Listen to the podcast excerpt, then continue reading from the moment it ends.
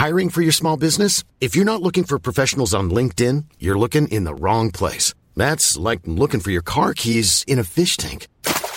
LinkedIn helps you hire professionals you can't find anywhere else, even those who aren't actively searching for a new job but might be open to the perfect role. In a given month, over 70% of LinkedIn users don't even visit other leading job sites. So start looking in the right place. With LinkedIn, you can hire professionals like a professional. Post your free job on linkedin.com slash people today.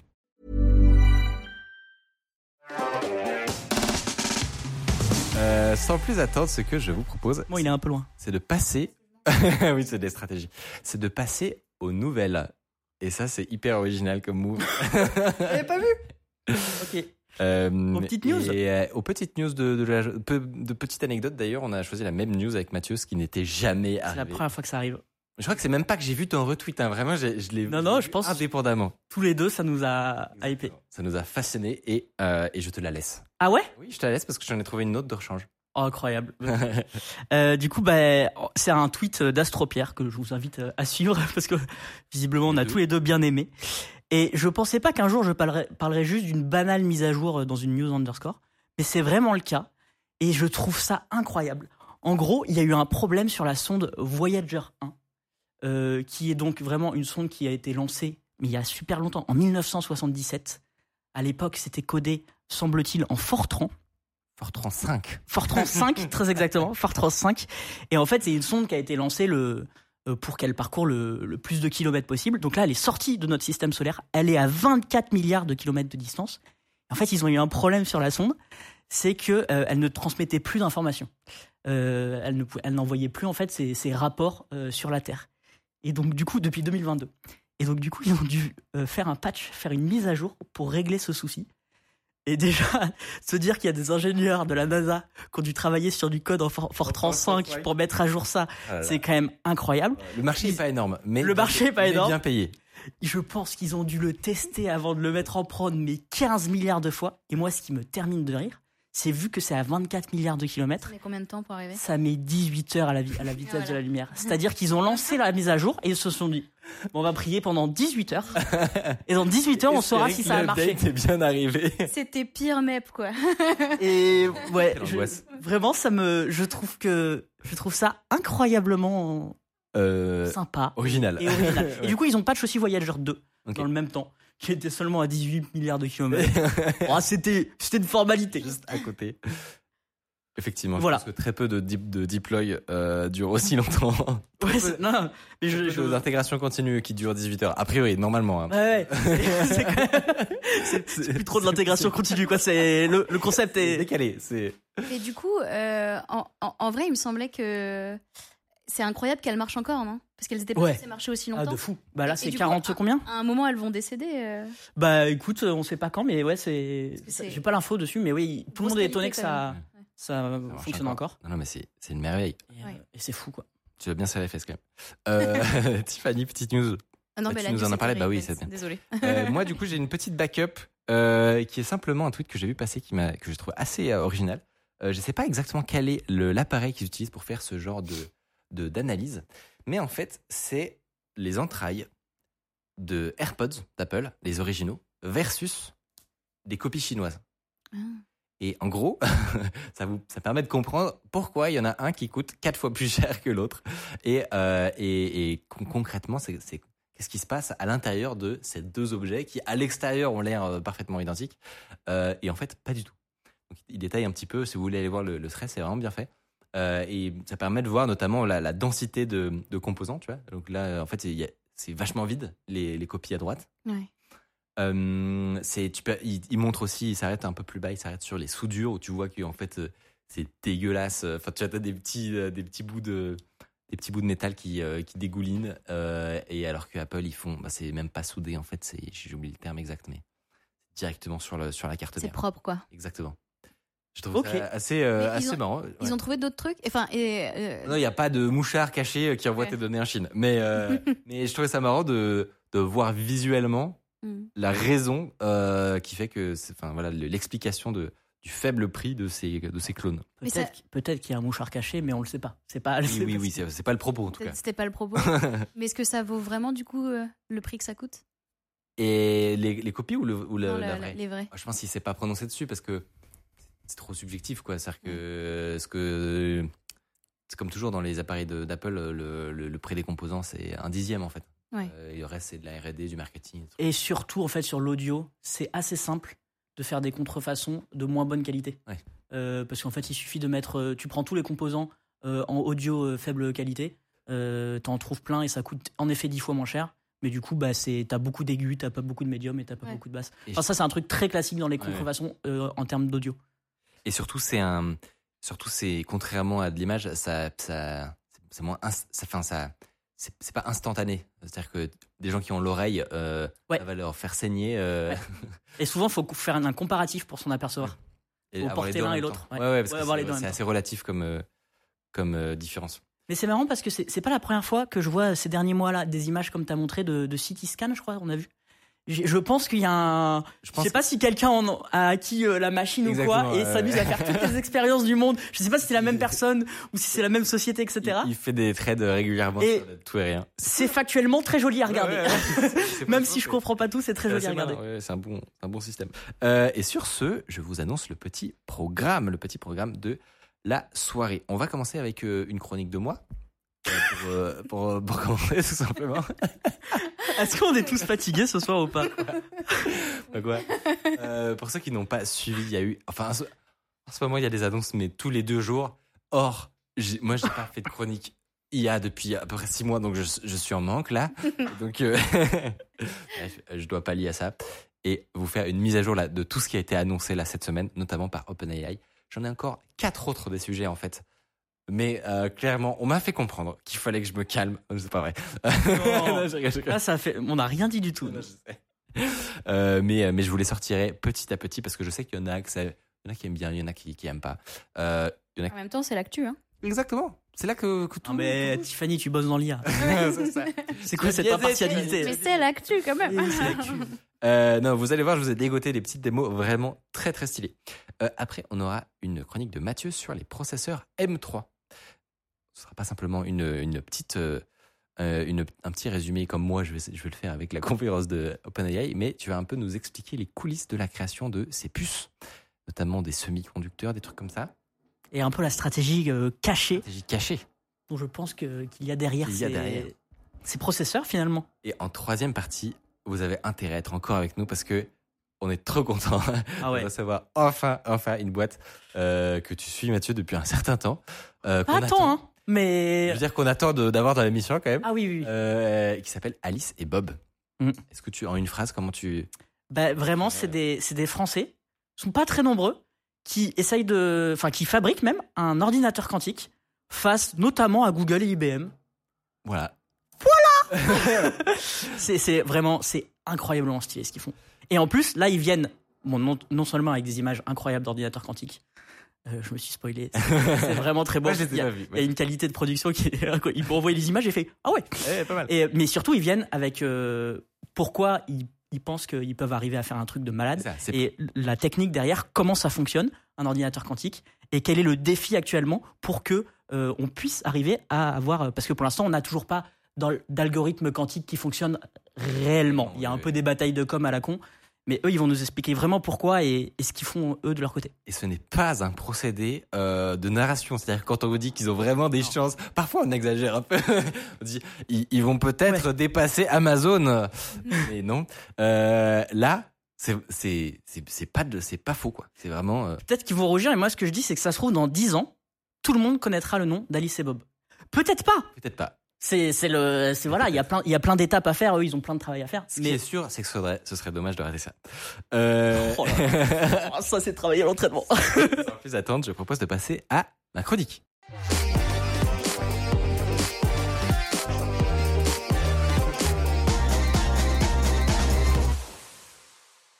Ce que je vous expliquais, c'est que on essaye ici de pas vous inonder de trop de nouvelles dans l'IA, mais là, faut que, faut que, euh, voilà, faut que ça sorte. faut savoir que tout le monde a décidé de sortir en même temps les plus grosses nouveautés en novembre 2023. Euh, y compris OpenAI, qui lors d'une grande, euh, qui qu'on attendait depuis quelques mois, qui n'avait pas fait beaucoup de bruit, mais qui lors d'une grosse conférence a balancé dinguerie sur dinguerie. Et je dis pas ça pour faire comme les threads Twitter, là, un peu énervant. C'est vraiment, vraiment intéressant. Et c'est, à chaque nouveauté, c'était un truc que j'attendais, en fait. Et c'est ça où, je trouve qu'ils sont très, très forts quand même pour arriver à se synchroniser sur l'attente des gens, ce qui est un truc qui est facile à, planter. Là, tout ce que je vais vous présenter, euh, je vais le faire par ordre du plus évident, de ce dont tout le monde parle, jusqu'au truc dont on parle moins, mais qui sont pour moi même encore plus intéressants. Et vraiment, chaque truc est impressionnant ou ou, euh, ou va vraiment changer quelque chose, y compris euh, nous pour la boîte. Enfin voilà, je, je sais qu'il y a beaucoup de choses qui vont nous être directement utiles et à vous aussi peut-être. Ce qui était assez marrant, euh, c'était de voir juste après la flopée de tweets de gens qui euh, expliquaient que leur startup euh, venait de disparaître. Ah oui. Tout simplement. Mm. Quand quelqu'un me demande combien de startups n'ont pas disparu. en plus, il a la tête parfaite. Non mais faut, faut l'avouer, il y a énormément de startups et de et de de, de, soi-disant applis euh, qui sont en, en réalité des euh, rip-off de des API d'OpenAI avec juste un prompt ou deux qui change clairement. Mais du coup, normalement, tu t'y attends un peu. Et on, on s'attend à ce qu'elles aient des durées de vie relativement faibles. C'est un peu comme euh, Apple en fait quand ils euh, implémentent Ouais. une super appli qui était sur l'App Store mais en natif avec leur propre version hyper intégrée. Bah voilà, c'est une boîte qui coule. Mais souvent, Apple, ça met 2-3 ans. Ouais ouais. Là, c'est vrai qu'ils ont été rapides. Là, la durée, la durée de vie des startups, c'est zéro parce que comme vous allez le voir, il y a des fonctionnalités qui vont permettre de faire en sorte que on n'ait plus besoin de passer par des services extérieurs qui euh, viennent combiner euh, ChatGPT avec euh, de la vision, avec de l'intelligence, avec des prompts, etc. Là, ils ont imaginé un système de marketplace directement intégré en fait, où on peut créer des chatbots custom. Alors, qu'est-ce que c'est exactement? Est-ce que c'est du fine tuning Spoiler non. Est-ce que c'est quand même quelque chose de très puissant malgré que ça n'est pas du fine tuning Oui. Euh, je vais vous expliquer ça en détail. Concrètement, quand on réfléchit à comment est-ce qu'on peut customiser le comportement d'un chatbot, on a accès à quoi? Tiffany, tu me dis si je dis de la merde. de, de ce que j'ai bien compris, on a accès, on peut modifier le prompt du système, qui est un- ce sont les premières instructions qui guident le plus comportement d'un- chatbot, la manière dont il va parler, et même dans son arbre statistique, où est-ce qu'il va se, est-ce va se déplacer pour fournir des réponses d'experts dans tel ou tel domaine. On peut modifier des documents.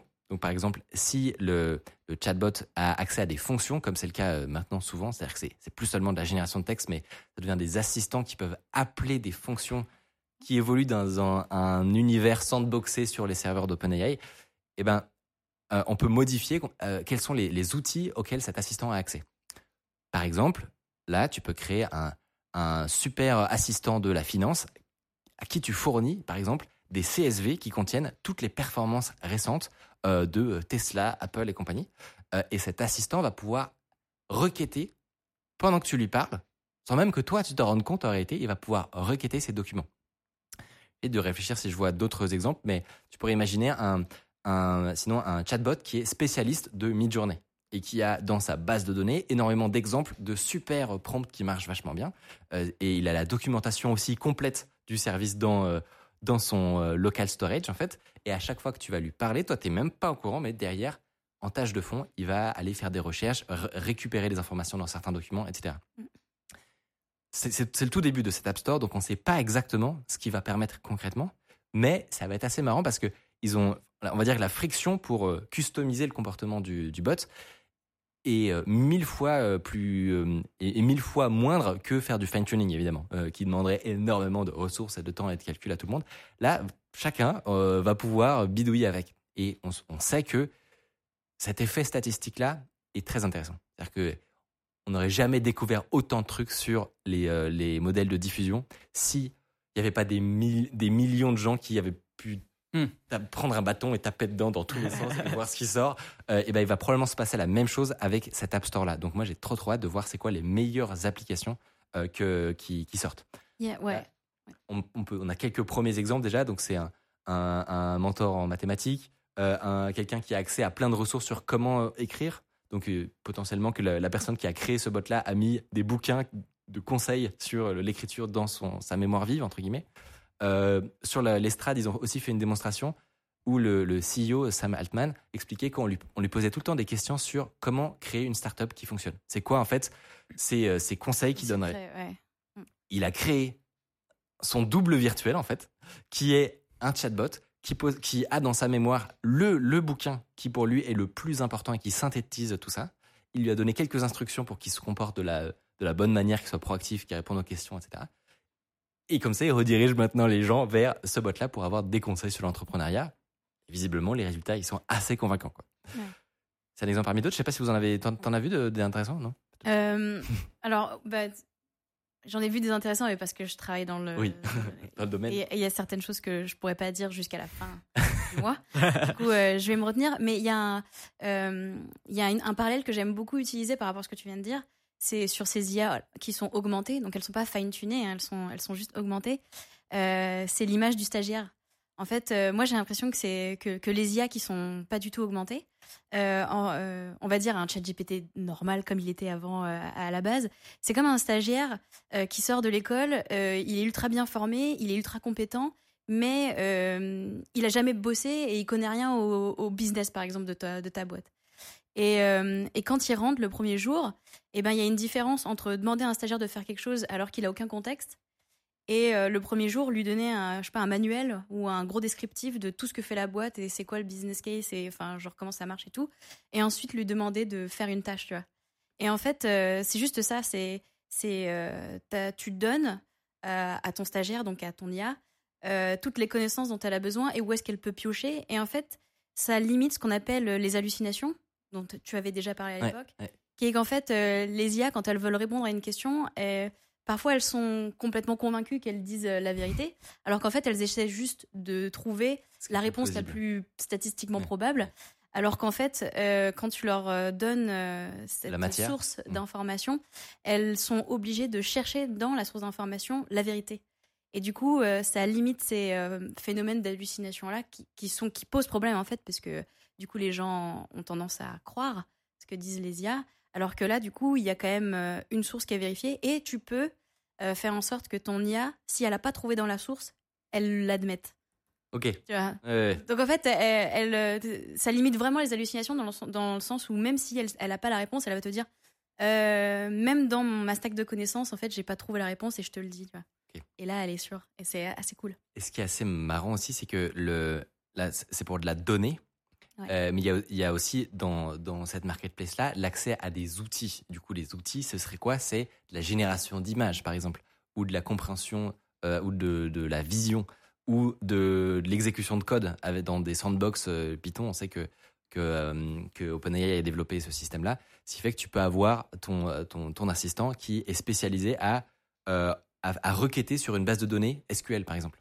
Donc tu pourrais t'imaginer que dans ta boîte, tu as, ta base de données euh, de ton entreprise, et bah tous les jours, tu la synchronises avec ton bot euh, OpenAI. Donc tu, tu, tu, vraiment, tu déportes ta, ta base de données SQLite, par exemple, ou peu importe, euh, et ton, ton bot peut tout seul, sans que toute ton équipe soit au courant de la manière dont ça marche, et ben aller requêter cette base de données, tu vois, et te pondre des, des graphiques, par exemple. Mm.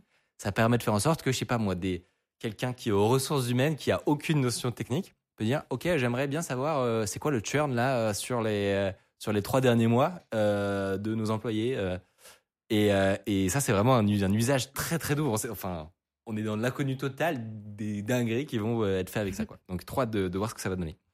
La deuxième grosse nouveauté évidemment c'est des questions de performance. Donc la sortie de GPT-4 Turbo notamment. J'ai fait un petit donc déjà on a un petit aperçu donc dans le playground de ce que ça donne si vous avez déjà euh, utilisé GPT-4 Turbo, vous savez que d'habitude ça va. Enfin, GPT-4, vous savez que ça va jamais aussi vite que ça. Mhm. Mais je voulais des, des données un peu plus précises et j'ai trouvé un tracker qui mesure à chaque instant le- les temps de réponse des différents, euh, euh, des différents chatbots. Que ce soit ceux hébergés chez Microsoft Azure, que ce soit ceux d'Anthropic, que ce soit ceux de Google, etc. Et, et c'est assez stylé parce que on va, on va vous le montrer. Il y a un graphe qui te montre au cours du temps lesquels répondent plus ou moins vite. Peut t'aider à prendre Oh, des, des décisions si ton- ta boîte euh, euh, a besoin de, de tel ou tel euh, API. Euh, tu peux décider laquelle est la, la plus fiable en fait euh, et répond le plus vite. Et là, si tu, si tu survoles tout, à- tout à droite, on peut voir que notamment la différence entre le nouveau GPT-4 Turbo et l'ancien est astronomique. Ça passe, ça passe de 16 secondes à 3 secondes de réponse moyenne Oh, sur un texte donné.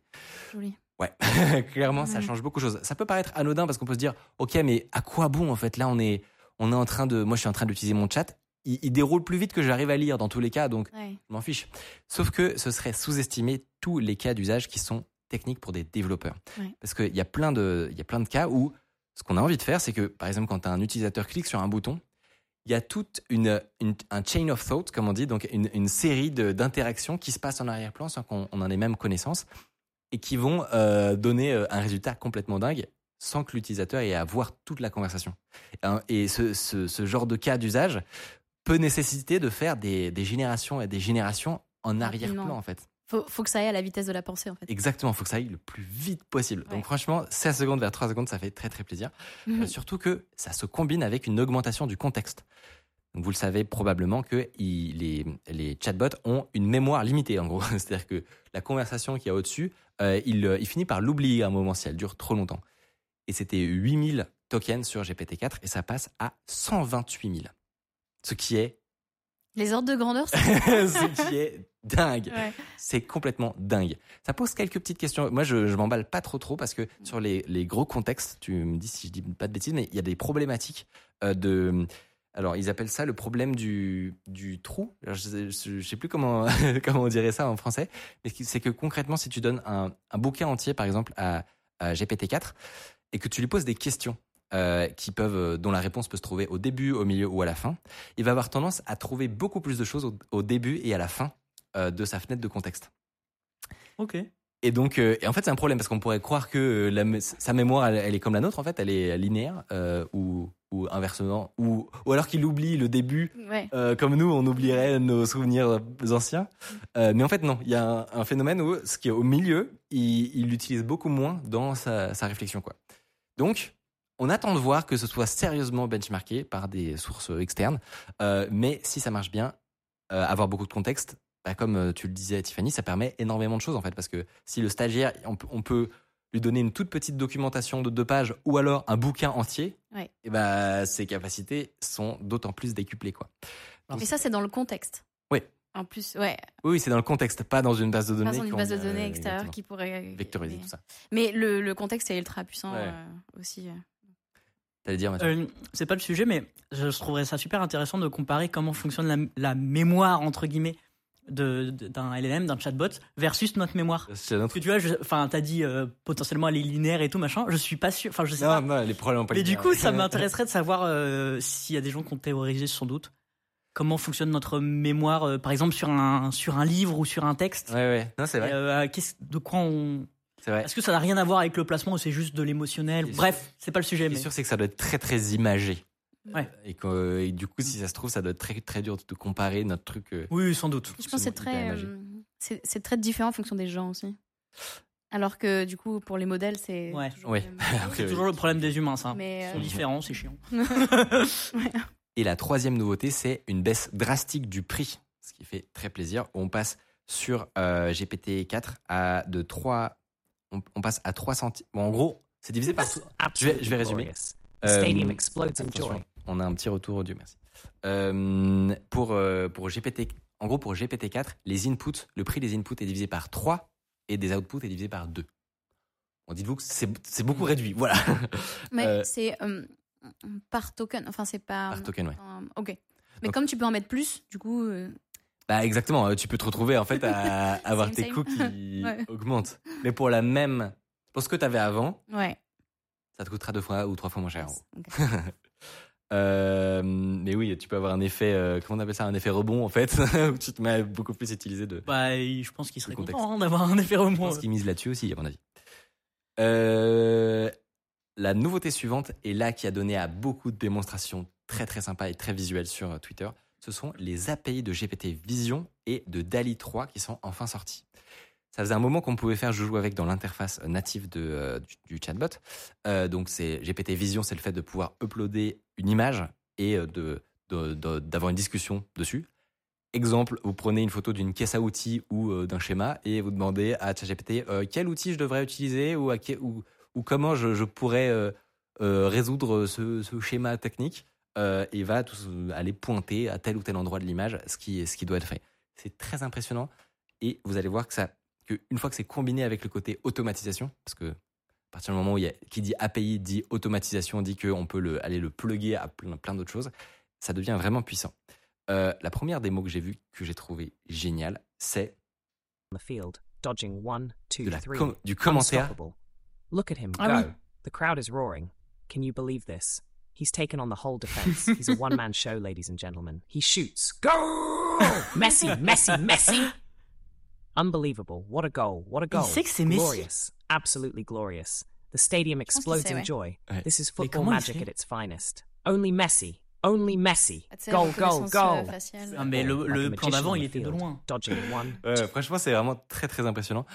Et concrètement, comment ils ont fait ça? Ils ont pris la vidéo, ils ont pris une frame euh, toutes les euh, toutes les quarts de seconde, je crois, ou quelque chose comme ça, et il les a donné à l'API de chat de GPT Vision en lui demandant de décrire probablement quelles étaient les, les actions euh, dans le dans le jeu. Ce qui et à- en fait, à partir du moment où tu as cette brique là, où tu peux avoir un flux vidéo continu Ouais. et en tirer un- une suite d'actions de qu'est-ce qui se passe à l'écran, qu'est-ce qui rentre dans la scène, qu'est-ce qui sort, etc. Ben, juste, c'est fou. Juste tout ce que tu peux en faire est fou. Là, dans ce cas-là, ils ont, ils ont imaginé un commentaire en direct de, de, euh, d'une, régie de foot, mais on peut imaginer plein d'autres concepts. Il y a une autre, une autre démo qui est sortie qui était euh, la même, l'équivalent, mais avec une webcam. Concrètement, il a fait en sorte que toutes les secondes ou toutes les deux secondes, il y a une photo de sa, web- sa webcam qui est prise et c'est envoyé à GPT Vision qui va décrire ce qui se passe. Euh, donc là, il le voit, il prend un objet et il le met devant, euh, devant sa webcam pour voir ce qui se passe. Hmm. Et t'as GPT Vision qui euh, obtempère et qui explique qu'il vient de prendre sa boîte de Raspberry Pi. C'est assez, assez fou, ouais. c'est assez dingue parce qu'en gros, la, la, la brique, on, on vient de trouver la, une brique supplémentaire dans notre, euh, dans notre set de Lego en fait. Et on sait pas encore ce qui va, ce qui va être possible avec. C'est ça qui, moi, me fascine le plus. J'ai l'impression que c'est un bon résumé de cette conférence. Alors moi, je l'ai pas trop suivi, mais de ce que tu racontes, c'est que globalement, ils ont rajouté des briques.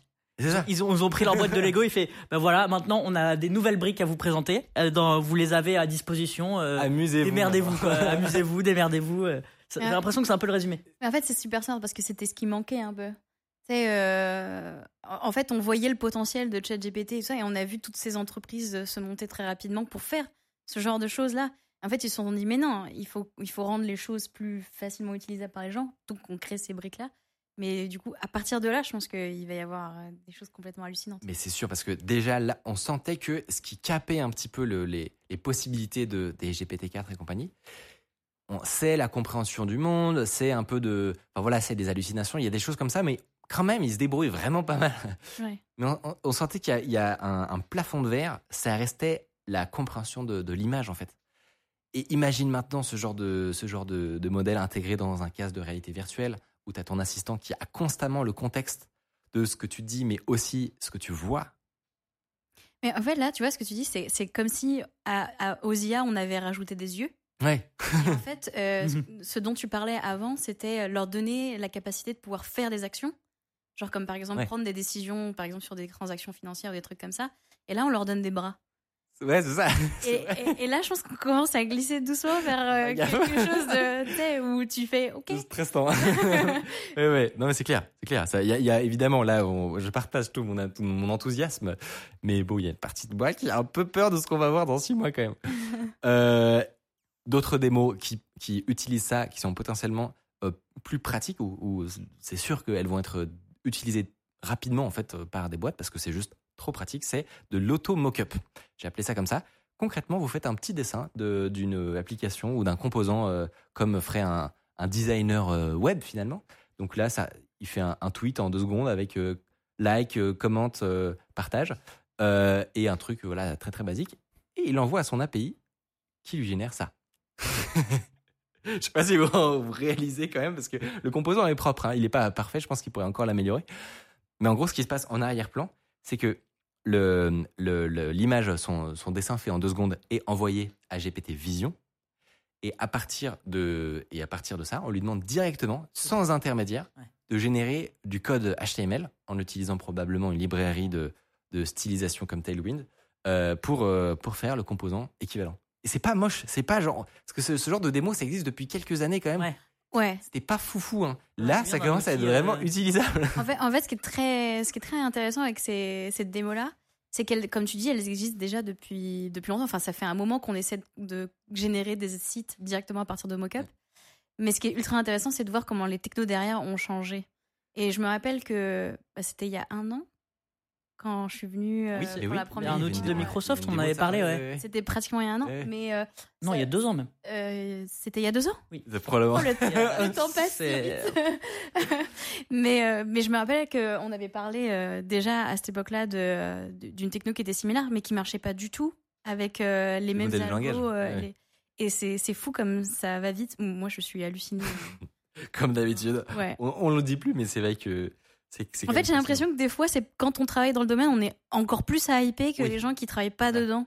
Oui, c'est vrai, parce que tu, tu, tu c'est plus dur de mesurer euh, la vitesse de, de progression quand c'est un, quand de, de ton point de vue c'est un peu de la magie en fait. Ouais, mais, mais parce que ce que tu viens de montrer là, je pense qu'il y a beaucoup de gens qui vont faire Ah, mais j'avais déjà vu ça il y a longtemps. Ouais. En fait, non, c'est pas du tout la même techno qui est C'est pas derrière. la même C'est un- technologie. C'est super intéressant d'ailleurs de regarder C'est pas comment ça autant utilisable du tout. Là, vraiment, le, Ouais. le code qui est pendu, j'ai regardé un peu, c'est effectivement c'est du Tailwind déjà, ça utilise des règles de l'art, c'est Ouais. responsive. En fait, tu peux vraiment l'utiliser dans ton projet, quoi. Ouais, ouais. Dernière démonstration sur GPT Vision. On peut appeler ça. Euh, c'est quoi ça? Oh, le jeu d'acteur. Oh là là, je le veux tous les jours. L'intonation et tout. Imagine sur ton ordinateur, tu appuies sur un raccourci clavier, tu sélectionnes une zone n'importe où de ton image et tu demandes ce que c'est. Donc concrètement, tu sélectionnes la zone et tu demandes ce que c'est. Donc ça s'applique à, je sais pas moi, si tu, euh, Ah, tu es en train d'étudier des schémas scientifiques. Voilà, donc là, il va, il va donner quel est l'os exact que tu as sélectionné, mais bien sûr. Euh, ou alors, si il, il va montrer aussi une équation mathématique où tu peux sélectionner un des paramètres euh, et lui demander précisément qu'est-ce que c'est que cette, cette constante-là? Ah, c'est génial. Mais alors ça? C'est génial. C'est trop bien. c'est trop bien. Ok, là j'achète. C'est que sur les images du coup? Le pire, c'est actuellement, c'est vraiment des screenshots et, euh, et point barre. Alors non, ça peut marcher avec du texte, hein, puisque GPT Vision euh, Oui, euh, comprend euh, tout ce qui est texte. Mais moi, ce qui me fume, c'est que ça, c'est c'est un script de, de 20 lignes. hein. C'est-à-dire qu'il a juste connecté l'API avec la capture d'écran. Il n'y a, aucune, aucun travail de sa part. Il n'y a pas d'intelligence. Tu vois, c'est c'est le niveau zéro, quoi. Donc, C'est l'idée. exactement, qu'est-ce que ça va être quand ce sera des, des produits, entre guillemets, plus, euh, plus euh, Ah oui, ça, quoi? Ça, c'est pas fait directement par OpenAI, c'est le, le, le, le mec qu'on a vu à l'écran là. Bah ouais, c'est ça. Il a connecté, Ouais. je sais pas, de- tu prends un Raycast ou un truc comme ça, bam, tu, Ouais.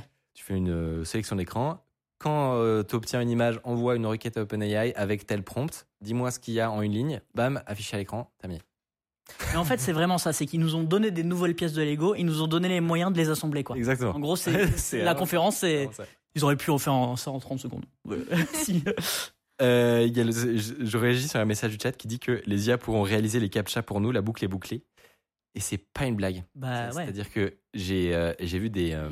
La première faille. non, mais là, là, c'est. Non mais les captcha, fallait en même temps qu'ils se renouvellent un peu là. J'ai non mais honnêtement, des, des X et euh, W euh, Z, là j'en ai marre. vu, j'ai vu sur un, un projet, sur un concurrent de GPT Vision euh, open source, euh, que leur modèle de, de démonstration, donc en gros, ce qui, le dataset qui permet de, de faire un peu je joue avec le modèle, c'est des captchas. En gros, vraiment. Moi, ce modèle, je suis sûr que tout le monde te le Je demande pense dans le c'est chat. Bakliyama, à mon avis. Ok. Euh, et je sais pas si c'est celui-là ou si c'est un autre. Mais en gros, tu t'installes, t'installes le modèle et le premier truc qu'on te propose de faire, c'est de craquer les captchas. Je trouve ça juste le, le pied de nez à mourir de rire. Euh, mais oui, ça pose question. hein. C'est pas sûr qu'on aille, qu'ils a- réussissent à faire une version suivante de captcha. hein, franchement, Ouais. ça va devenir très compliqué. Euh, J'enchaîne parce que c'est Ah, que le début. Ah non non non, il y a encore. peut-être euh, arrêter de poser des questions. J'ai envie d'interagir. non, je, vais, je vais aller un peu plus vite, mais honnêtement, il y a, il y a encore des, des, des trucs dont on a moins parlé qui sont pour moi vraiment intéressants. Le, le point suivant qui est un peu passé sous silence, c'est que on a maintenant un modèle directement dans l'interface de ChatGPT qui est all-in-one, dans le sens où avant il y avait la version normale, la version qui peut accéder à Internet, la version qui peut générer des images avec DALI 3, la version qui peut exécuter du code dans un, dans un environnement Python euh, avec Data Science. Tout ça est maintenant réuni dans un seul modèle qui peut tout faire en fait.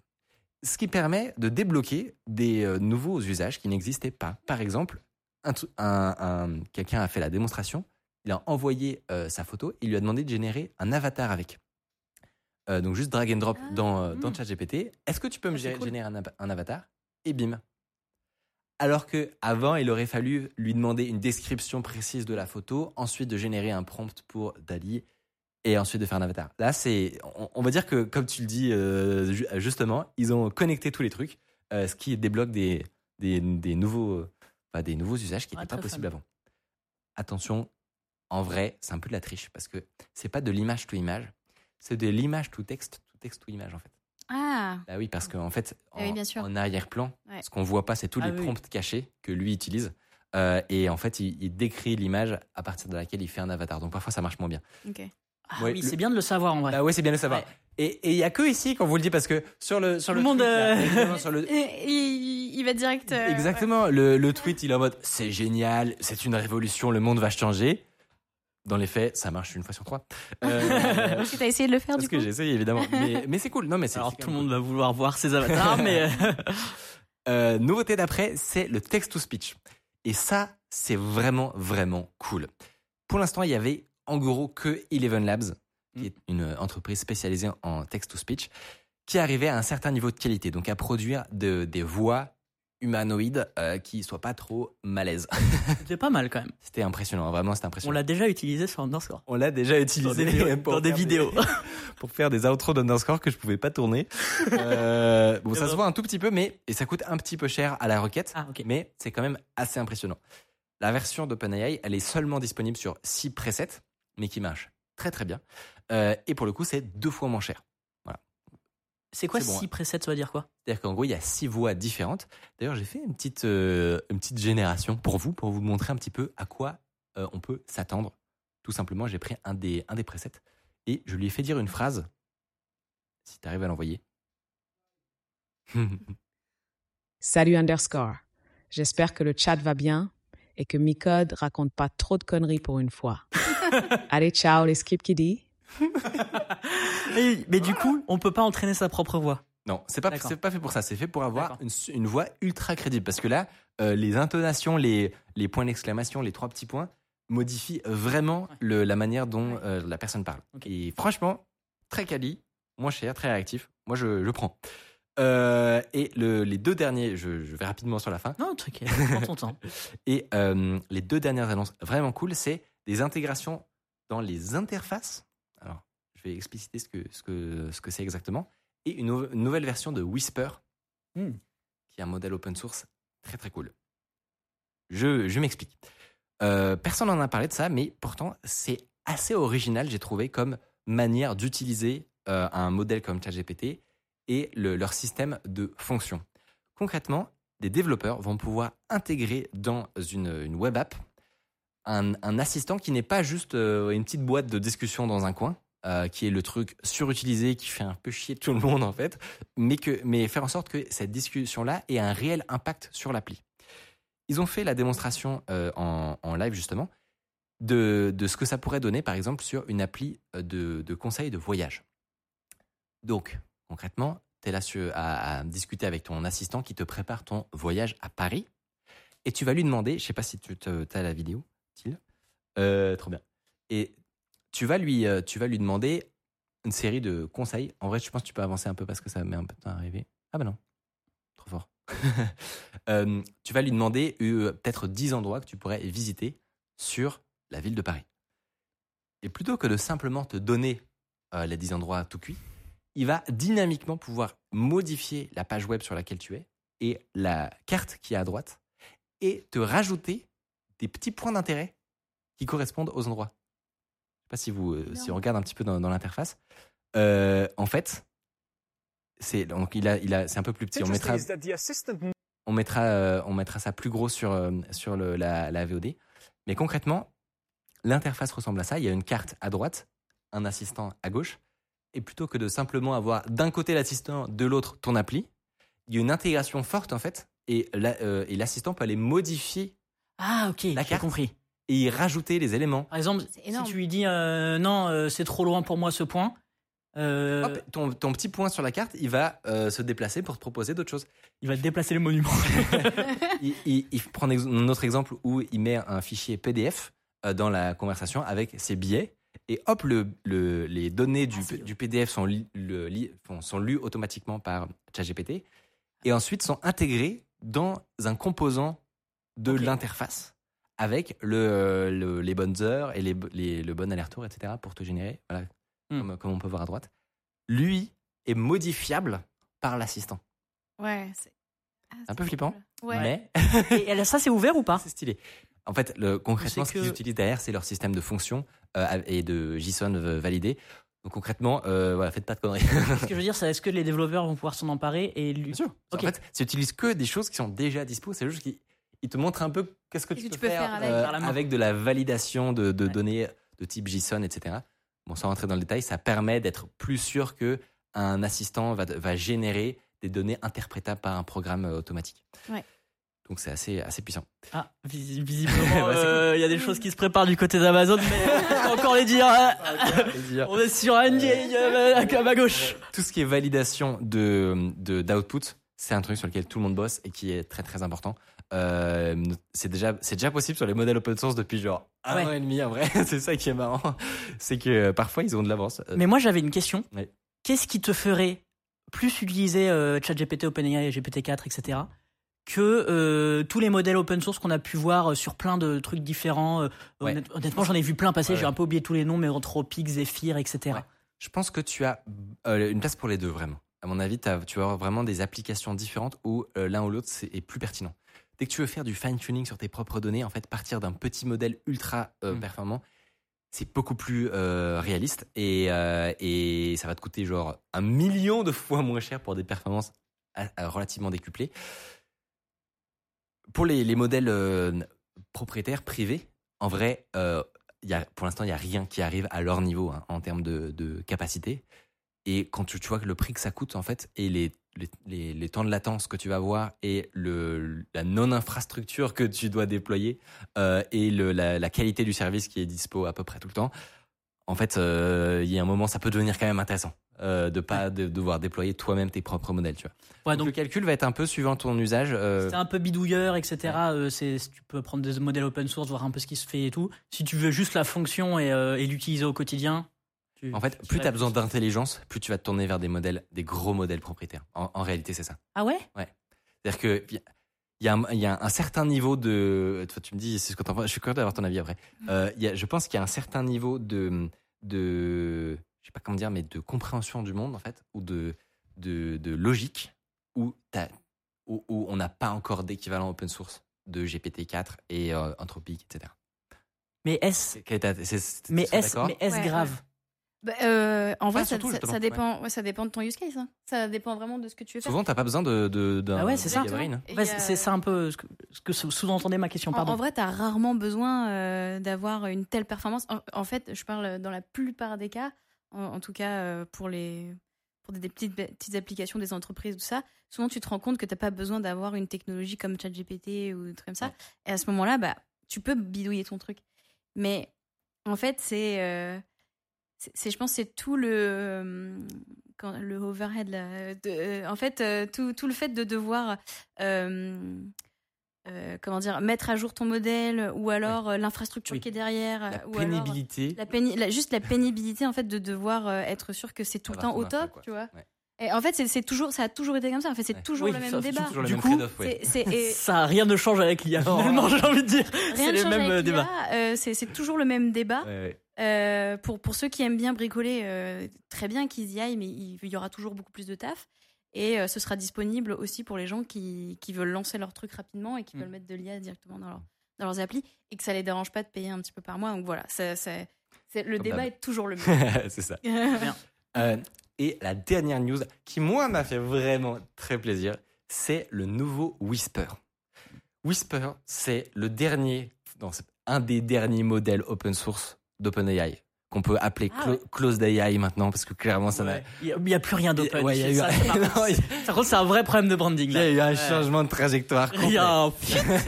Bah, en Mais plus, on peut quand même. Pardon. on peut quand même leur, euh, leur, euh, leur donner qu'ils ont un dernier modèle très compétitif où il n'y a juste pas d'équivalent actuellement sur le marché. C'est Whisper qu'ils ont encore amélioré pour leur version 3, donc Whisper V3.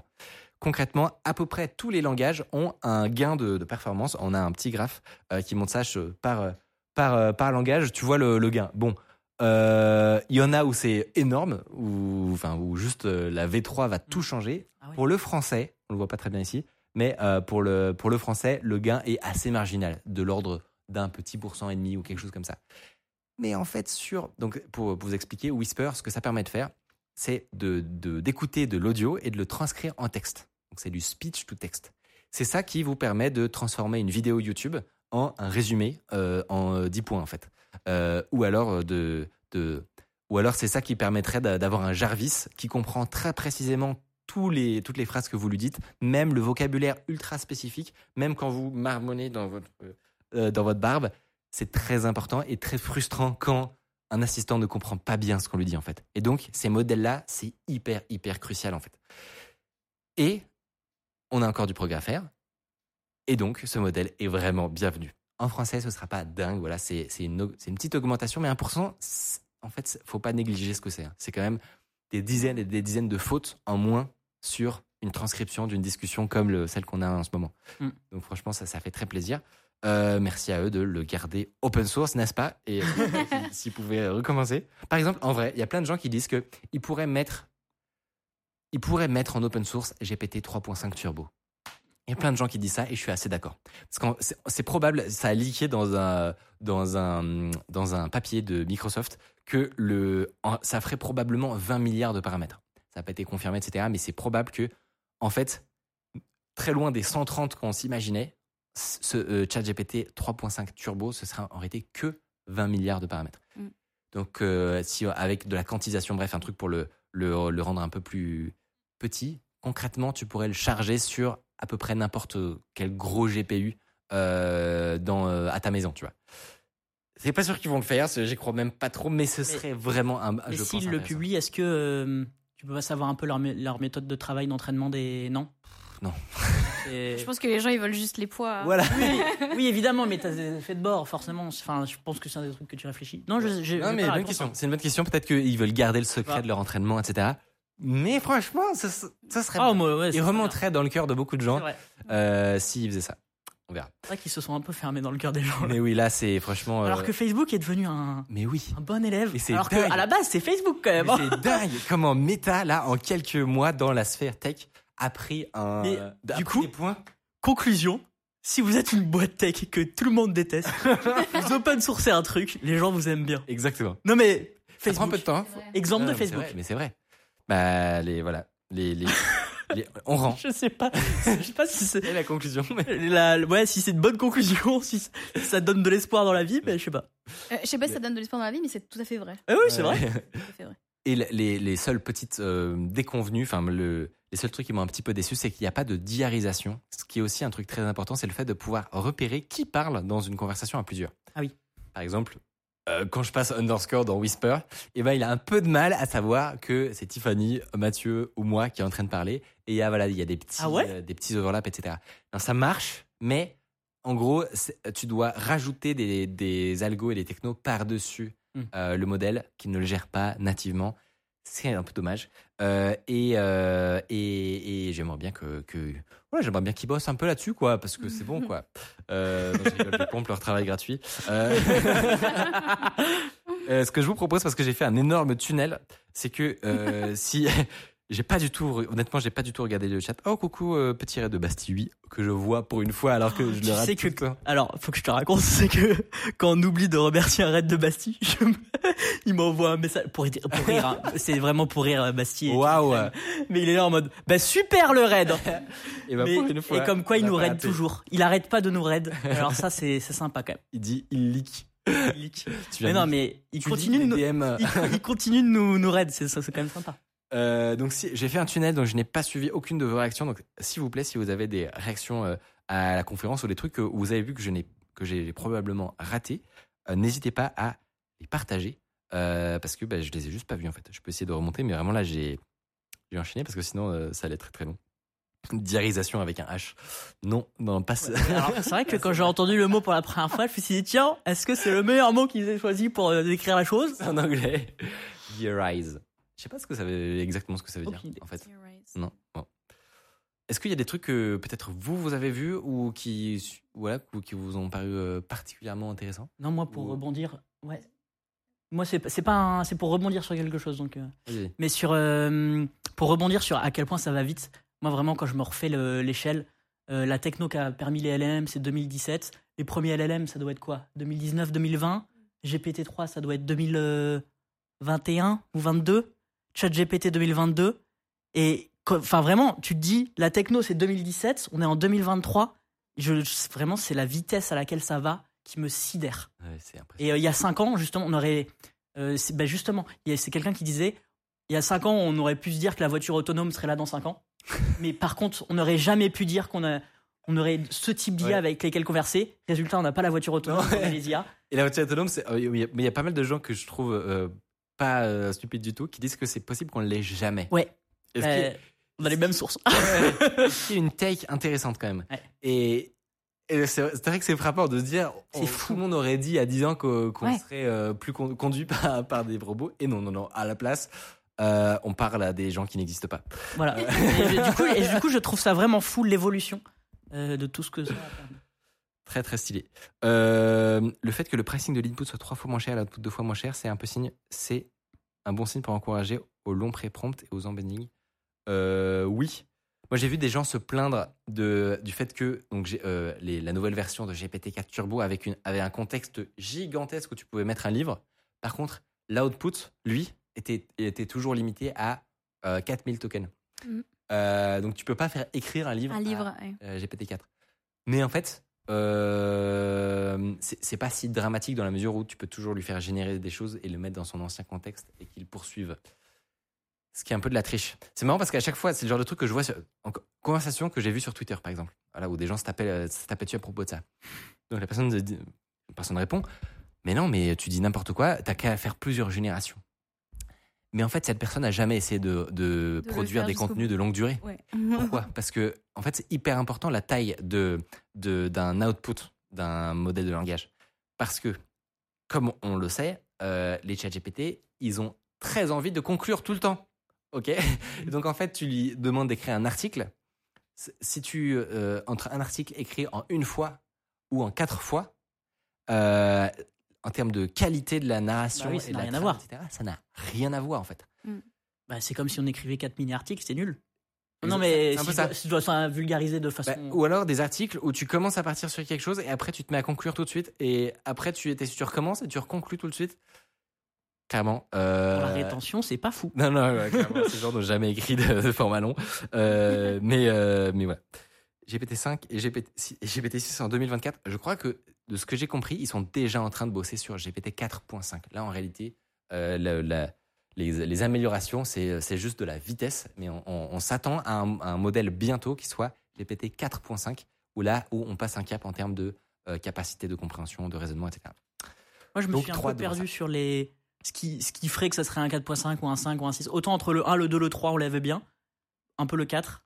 Mais là, maintenant, ça devient plus ou moins. Enfin, les numéros de version deviennent plus ou moins commerciaux ou? Ouais, je sais pas. euh, non, je pense qu'il ça décrit vraiment le, de- des, cha- Toujours des basé sur le même modèle, ouais. Dans le sens où euh, GPT 3.5, c'est vrai, de ce que j'ai compris en termes de taille de modèle, etc., c'est assez proche de GPT 3. Ouais. Euh, et alors, là où sur GPT 4, ils ont complètement changé le système, en fait, où c'est un modèle, c'est un peu un Cerbère, dans le sens où il c'est pas un seul modèle.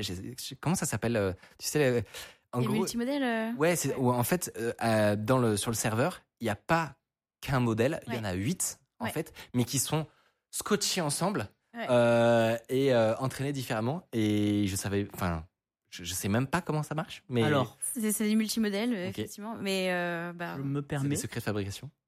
une chronique sur le sujet. Ouais. Moi, moi là, j'ai envie d'en savoir plus. hein. Michael ou toi, Tiffany, euh, vous me dites euh, Bah, non, mais c'est vrai que c'est si, intéressant. si jamais c'est, ça, ça peut se faire et c'est compréhensible, etc. Franchement, Surtout, non seulement, euh, bon, eux, c'est un peu les pionniers là-dessus, mais maintenant, tu commences à avoir des modèles open source, par exemple. On dévie un peu, mais je m'autorise parce que c'est la, la chronique est finie. Euh, euh, Il y a des modèles open source, genre Mistral, euh, qui est incroyable et qui fait seulement, euh, seulement 7 milliards de paramètres. Il y a des gens qui tentent de reproduire du multimodèle avec des, mod- des petits modèles comme ça open source. Mm. Par exemple, de- d'avoir trois Mistral scotchés ensemble que tu entraînes à faire des choses différentes. Par exemple, euh, produire un output, critiquer l'output et régénérer quelque chose de mieux. Et c'est pas juste du prompting, tu vois, tu vraiment tu fine tune tes trois mini modèles à faire ça. Mm. Euh, et apparemment ça, Ça, c'est le tout début, hein, Mistral, mais ouais. apparemment c'est assez prometteur. Mistral qui est français. Mistral qui est français et euh, qu'on n'arrive pas à Lisez vos DM. Mistral, lisez vos devs. On aimerait- Mais après, ils n'ont pas fait de presse ou de. Mais on n'est pas à la presse ici. Ce n'est pas la- Ce n'est pas un passage. Vous venez sans aucune annonce, on est content. Exactement. Venez sans Ah, aucune annonce. On discutera, mais. C'est non, mais c'est sûr que si ce que je comprendrais, c'est qu'ils aient des, un peu des, des choses dans le mais- dans la dans la cuisine. Premier degré, je pense qu'ils ont juste pas lu mes DM. Voilà, C'est voilà, pas grave. probable. Faut- je vais les relancer. pas de soucis. Non, mais ce qui, ce qui est probable aussi, c'est qu'ils ont des annonces prochaines à venir Mm. euh, et que et que voilà, ils sont en mode on bosse dans l'ombre et on balance des dingueries. Ce que je comprends. ce que je respecte. Ils se sont construits euh, cet été, donc c'est quand même Je jeune. pense qu'on va aller up quand même parce qu'on a trop envie de leur parler assez. Enfin, maintenant qu'on l'a dit publiquement sur Twitch, je vais être obligé up demain. Euh, et sur ce, je vous propose qu'on enchaîne parce qu'en fait, il est déjà 20h05. ouais, Euh, j'espère que nos invités n'ont pas quelque chose de prévu ce soir. c'est clair. Euh, et on enchaîne avec ta petite chronique. Eh ben c'est parti. Petite ou pas d'ailleurs, je ne sais pas. Ouais, euh, je sais pas.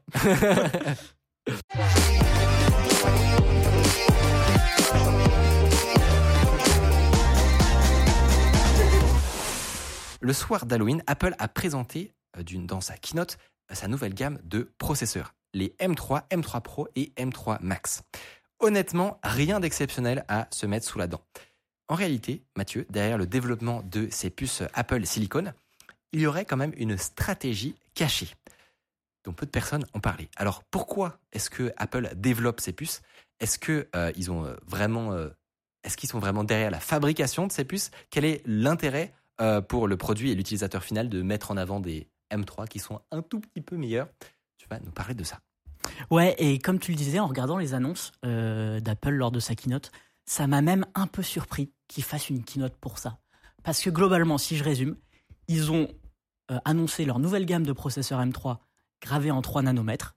Certes, c'est les seuls à proposer euh, des, des processeurs en 3 nanomètres, on va y revenir. Ils ont annoncé des nouveaux MacBook et des iMac avec cette nouvelle gamme de processeurs, mais pas grand-chose de plus.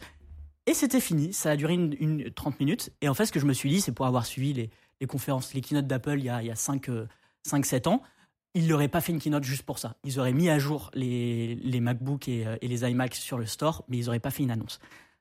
Après, je comprends, ça fait plusieurs années qu'ils ont lancé ce qu'on appelle Apple Silicon, donc le fait de, faire leur propre processeur pour euh, ordinateur, ils le faisaient déjà pour les iPhones. Euh, et ils veulent mettre en avant ces nouveaux Mac et MacBook. Et ça marche bien, le, le MacBook marche super bien. Euh, Tu as dit que tu as oublié quand même la couleur euh, noir sidéral. Euh, donc euh, bah, pardon, je te trouve un peu dur. pardon. c'est vrai qu'elle est belle. cette en plus, c'est vrai qu'elle est jolie. J'ai oublié la couleur noir sida.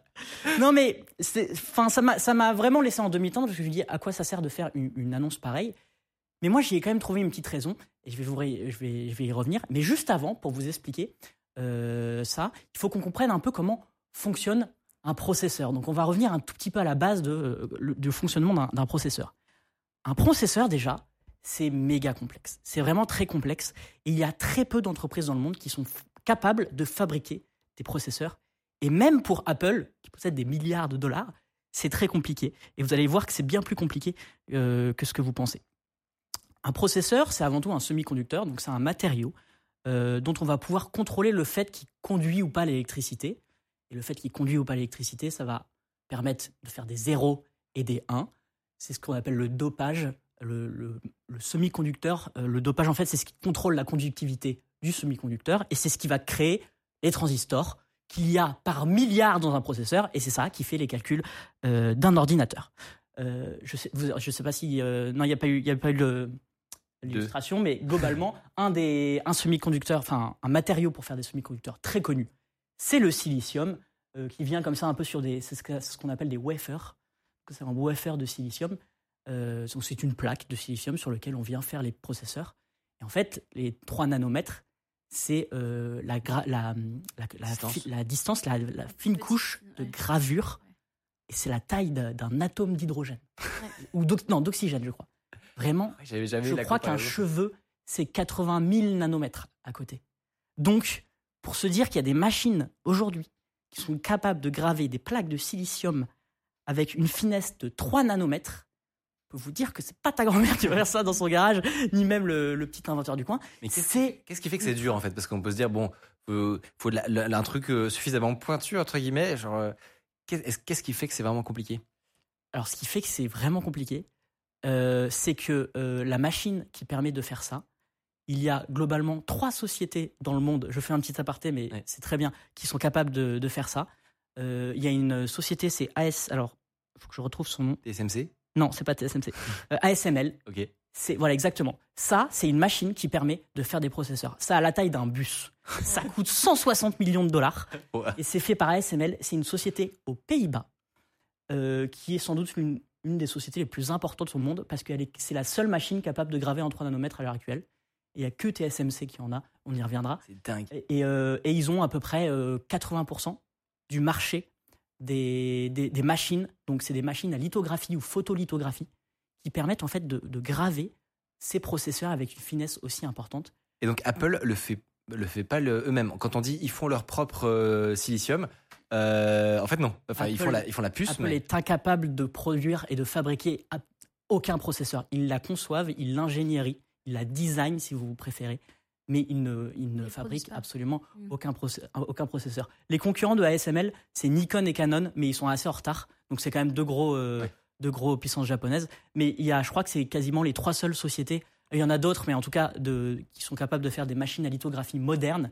Et ASML, on pourrait en faire une chronique dédiée parce que c'est une, une entreprise absolument incroyable, paumée aux Pays-Bas et euh, qui, sans eux, euh, toute l'industrie des semi-conducteurs euh, s'effondre. Sauf qu'à la base, donc ça c'est pour euh, remettre un peu dans le contexte, mais à la base, nous ce qu'on connaît de semi-conducteurs, c'est Intel. Intel, euh, ils conçoivent euh, leurs processeurs, ils les fabriquent, ils les vendent, ils les vendent même en leur nom, Intel. Il y a Samsung qui le fait également. En France, il y a ST Microélectronique qui est, un, qui est un peu connu, installé vers Grenoble. C'est des acteurs historiques. Et puis il y a un moment, il y a eu un changement qui a, enfin, qui littéralement a tout changé dans le monde des semi-conducteurs. En fait, il y a commencé à avoir une séparation entre les gens qui euh, conçoivent euh, les processeurs et les gens qui les fabriquent. On a appelé ça des fonderies pour les, les, les entreprises qui les fabriquent et on a appelé ça des entreprises fabless, donc sans usine, pour ceux qui conçoivent euh, les processeurs. Intel n'a pas fait ce choix. Ils sont restés dans le fait de produire toute la ligne, parce que ça paraît cohérent. Tu, voilà, tu conçois un processeur jusqu'à le vendre.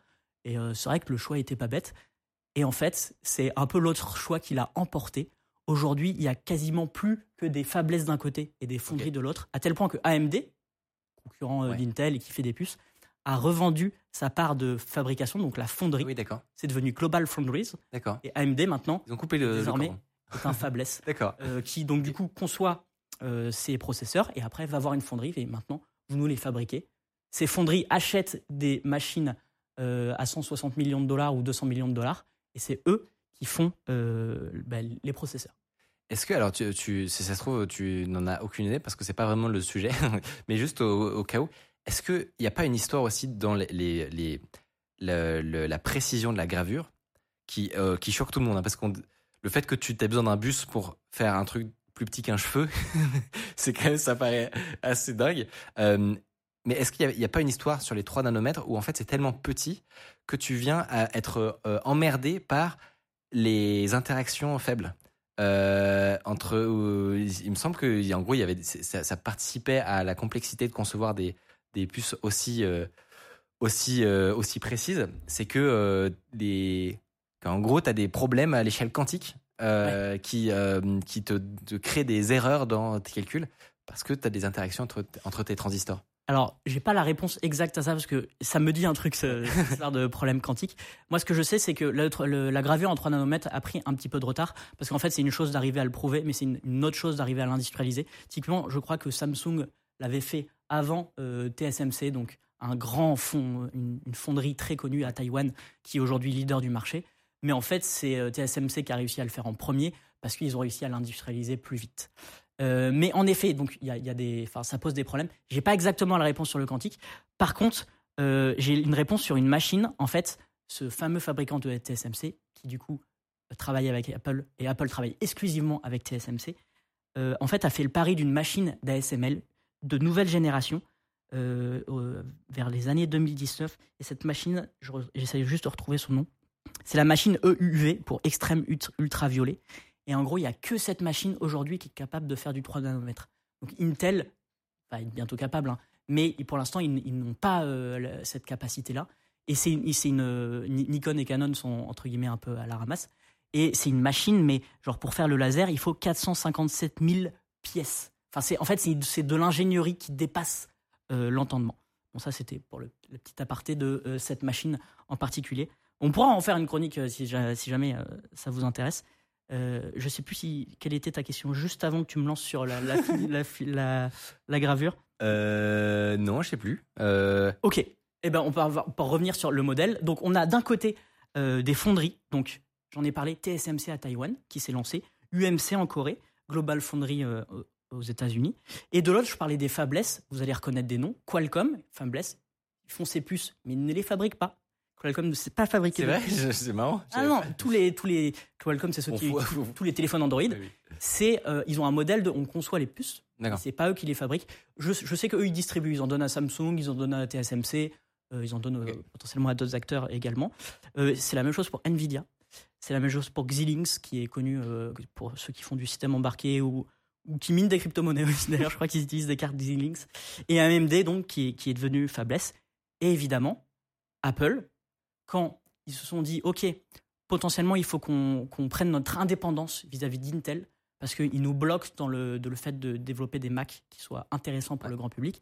Ils se dit, bon, on va faire comme l'iPhone, on va faire nos, nos propres processeurs. Ils ne fabriquent pas leurs propres processeurs, ils n'ont absolument aucune, euh, aucune euh, usine.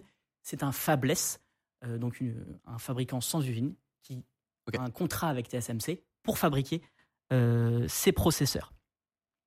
Euh, et ce qui est marrant, c'est qu'on est déjà à deux strates. Donc, Intel fait tout d'un coup.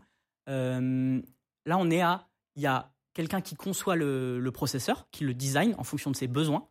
Euh, Apple, par exemple, ses besoins, c'était d'avoir euh, un rapport performance watts qui soit leader du marché. Et en gros, leur, li- leur ligne de route, c'est pas forcément de faire les meilleurs processeurs, c'est faire des processeurs performance par Ouais. watt qui soient imbattables. Ils l'ont très bien Et testé avec l'iPhone, Ouais. ça marche avec le Mac.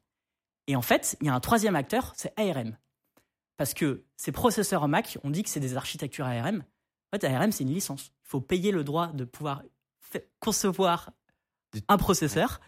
Et euh, donc, c'est pas le processeur, euh, c'est pas la- l'architecture Intel x86, c'est l'architecture ARM qui, euh, qui est vendue à un fabless qui développe son propre processeur, par exemple l'Apple M3, qui demande à un fondeur de faire euh, ses Apple M3, M3 Max, M3 Pro, et qui va enfin se terminer euh, dans, euh, bah, dans, nos MacBooks.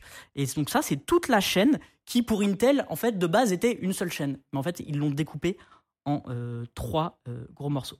Moi, je m'étais demandé à un moment, pourquoi est-ce que Apple utilisait une, architecture, un jeu d'un, architecture de processeur qui était euh, connue pour lequel il devait payer une licence euh, plutôt que de faire comme à l'époque vous avez co, euh, co-créé le PowerPC. Ouais, avec IBM. Euh, et je me demandais pourquoi pas re- revenir à l'ancienne et faire leur propre truc. J'ai regardé un petit peu, on ne sait pas exactement évidemment, mais c'est plausible qu'en fait les- la licence AMD, enfin la licence ARM soit pas trop chère Non. et qu'en fait les juste ce que tu gagnes en nombre d'années en outillage parce que ARM c'est ultra ultra testé et développé et, et enfin voilà t'as énormément de- d'outillage pour euh, ça prendre un truc qui a déjà fait ses preuves en fait sur des millions et des millions de de- d'appareils de, devices où justement en performance par watt euh, t'as un ratio qui est euh, abusé Euh, en fait euh, apparemment le, calcul est vite fait entre faire ta propre architecture versus utiliser ARM en fait Ouais, et alors, ça va peut-être être un poil barbu, et au pire, on coupera de la VOD, mais ARM est une entreprise britannique. Et à mon avis, bah, eux, ils vendent juste leur licence. Bon, je suppose qu'il y a un travail derrière, mais aujourd'hui, ils doivent vraiment se faire des couilles en or, si je, si je puis me permettre. Et donc, je pense qu'elle est, elle est pas bien chère, euh, peut-être même comparée par Intel. Et il y a, en fait, il y a des pays, notamment pour la souveraineté, la, Ru- la Russie et la Chine, qui essayent de développer leur propre jeu euh, d'instruction, donc euh, pour pas dépendre euh, d'un acteur américain notamment. Et en fait, pour l'instant, ils se basent beaucoup sur des choses qui existent. Les Chinois, ils se sont basés sur MIPS, qui était un, un- un jeu d'instruction américain. D'autres, ils se basent sur ARM, parce qu'en fait, c'est quand même des choses super dures. Comment mais Non, mais comment tu sais ça alors de base, un, ça m'intéresse et je l'ai un peu étudié. Et de deux, bah, j'ai j'ai un peu étudié le sujet. Mais d'ailleurs, on verra peut-être que si Le ça gars connaît toutes les architectures de process. Non, non, non, pas tous. Mais il y en a une qui est super intéressante et que j'ai découvert il y a pas longtemps. Ça s'appelle Risk 5 et c'est Oui, oui, oui. l'architecte, un jeu d'instruction Mm. Qui est open, euh, open source et, libre que tout le monde peut utiliser. Et du coup, tous les, Russes, les Chinois et tout s'intéressent beaucoup parce qu'ils disent tiens, on peut peut-être utiliser euh, ce jeu d'instruction. C'est un jeu d'instruction qui a été développé par l'université Berkeley pour des euh, pour des raisons de recherche, pour l'enseignement, les études. Et en fait, de plus en plus, les industriels se l'accaparent. C'est encore un peu jeune. Pour l'instant, il n'y a pas vraiment de, de vrai ordinateur. Je crois qu'il y a un, Raspberry Pi-like qui s'appelle Star 64. vous, che- vous checkerez. Euh, je, je- je dois l'avoir quelque part. Euh, mais c'est un, c'est un jeu super, un jeu d'instruction super intéressant. Il est pour l'instant utilisé surtout en système embarqué. Et, et peut-être qu'un jour, euh, il sera dans nos téléphones, euh, enfin dans les ob- quand je dis système embarqué, dans les objets connectés, etc. Peut-être qu'un jour, il sera dans nos téléphones, dans des ordinateurs. Je sais que euh, le, Ru- le- la communauté Rust s'intéresse qu'à RISC-V pour faire un, un Rust OS. Euh, ouais, non, non, mais il y a des choses. Euh, Linux tombe déjà sur RISC-V. C'est un sujet RISC-V qui me passionne, on pourra en reparler, mais euh, j'ai une chronique à Ouais, finir. ouais. Comme dirait-il, l'odeur de cette discussion. Ouais, non, mais ça, ça sera coupé. Ça. Je connais cette nouvelle architecture de processeur. Vous avez tapé RISC-V dans Google et perdez 3 heures comme moi, voilà. Euh, je dis ça, mais en plus, c'est le sujet de ma prochaine vidéo. Je. Ah ouais? oui, je fais de la- de l'assembleur en ce moment. Euh, voilà, bon, bref. Ok. On va revenir à, euh, aux raisons de. euh, les raisons qu'on fait que Apple, pourquoi c'est pourquoi je vais réussir à faire cette phrase. Pourquoi Apple s'est lancé dans la fabrication de processeurs pour ses ordinateurs? C'est pas un choix anodin, comme on l'a vu, c'est super dur de, de devoir faire, euh, de fabriquer un processeur, et même en étant faiblesse, euh, de base, Apple, ils vend des produits au grand public, ils vendent pas des processeurs. Il y a plusieurs raisons à ça.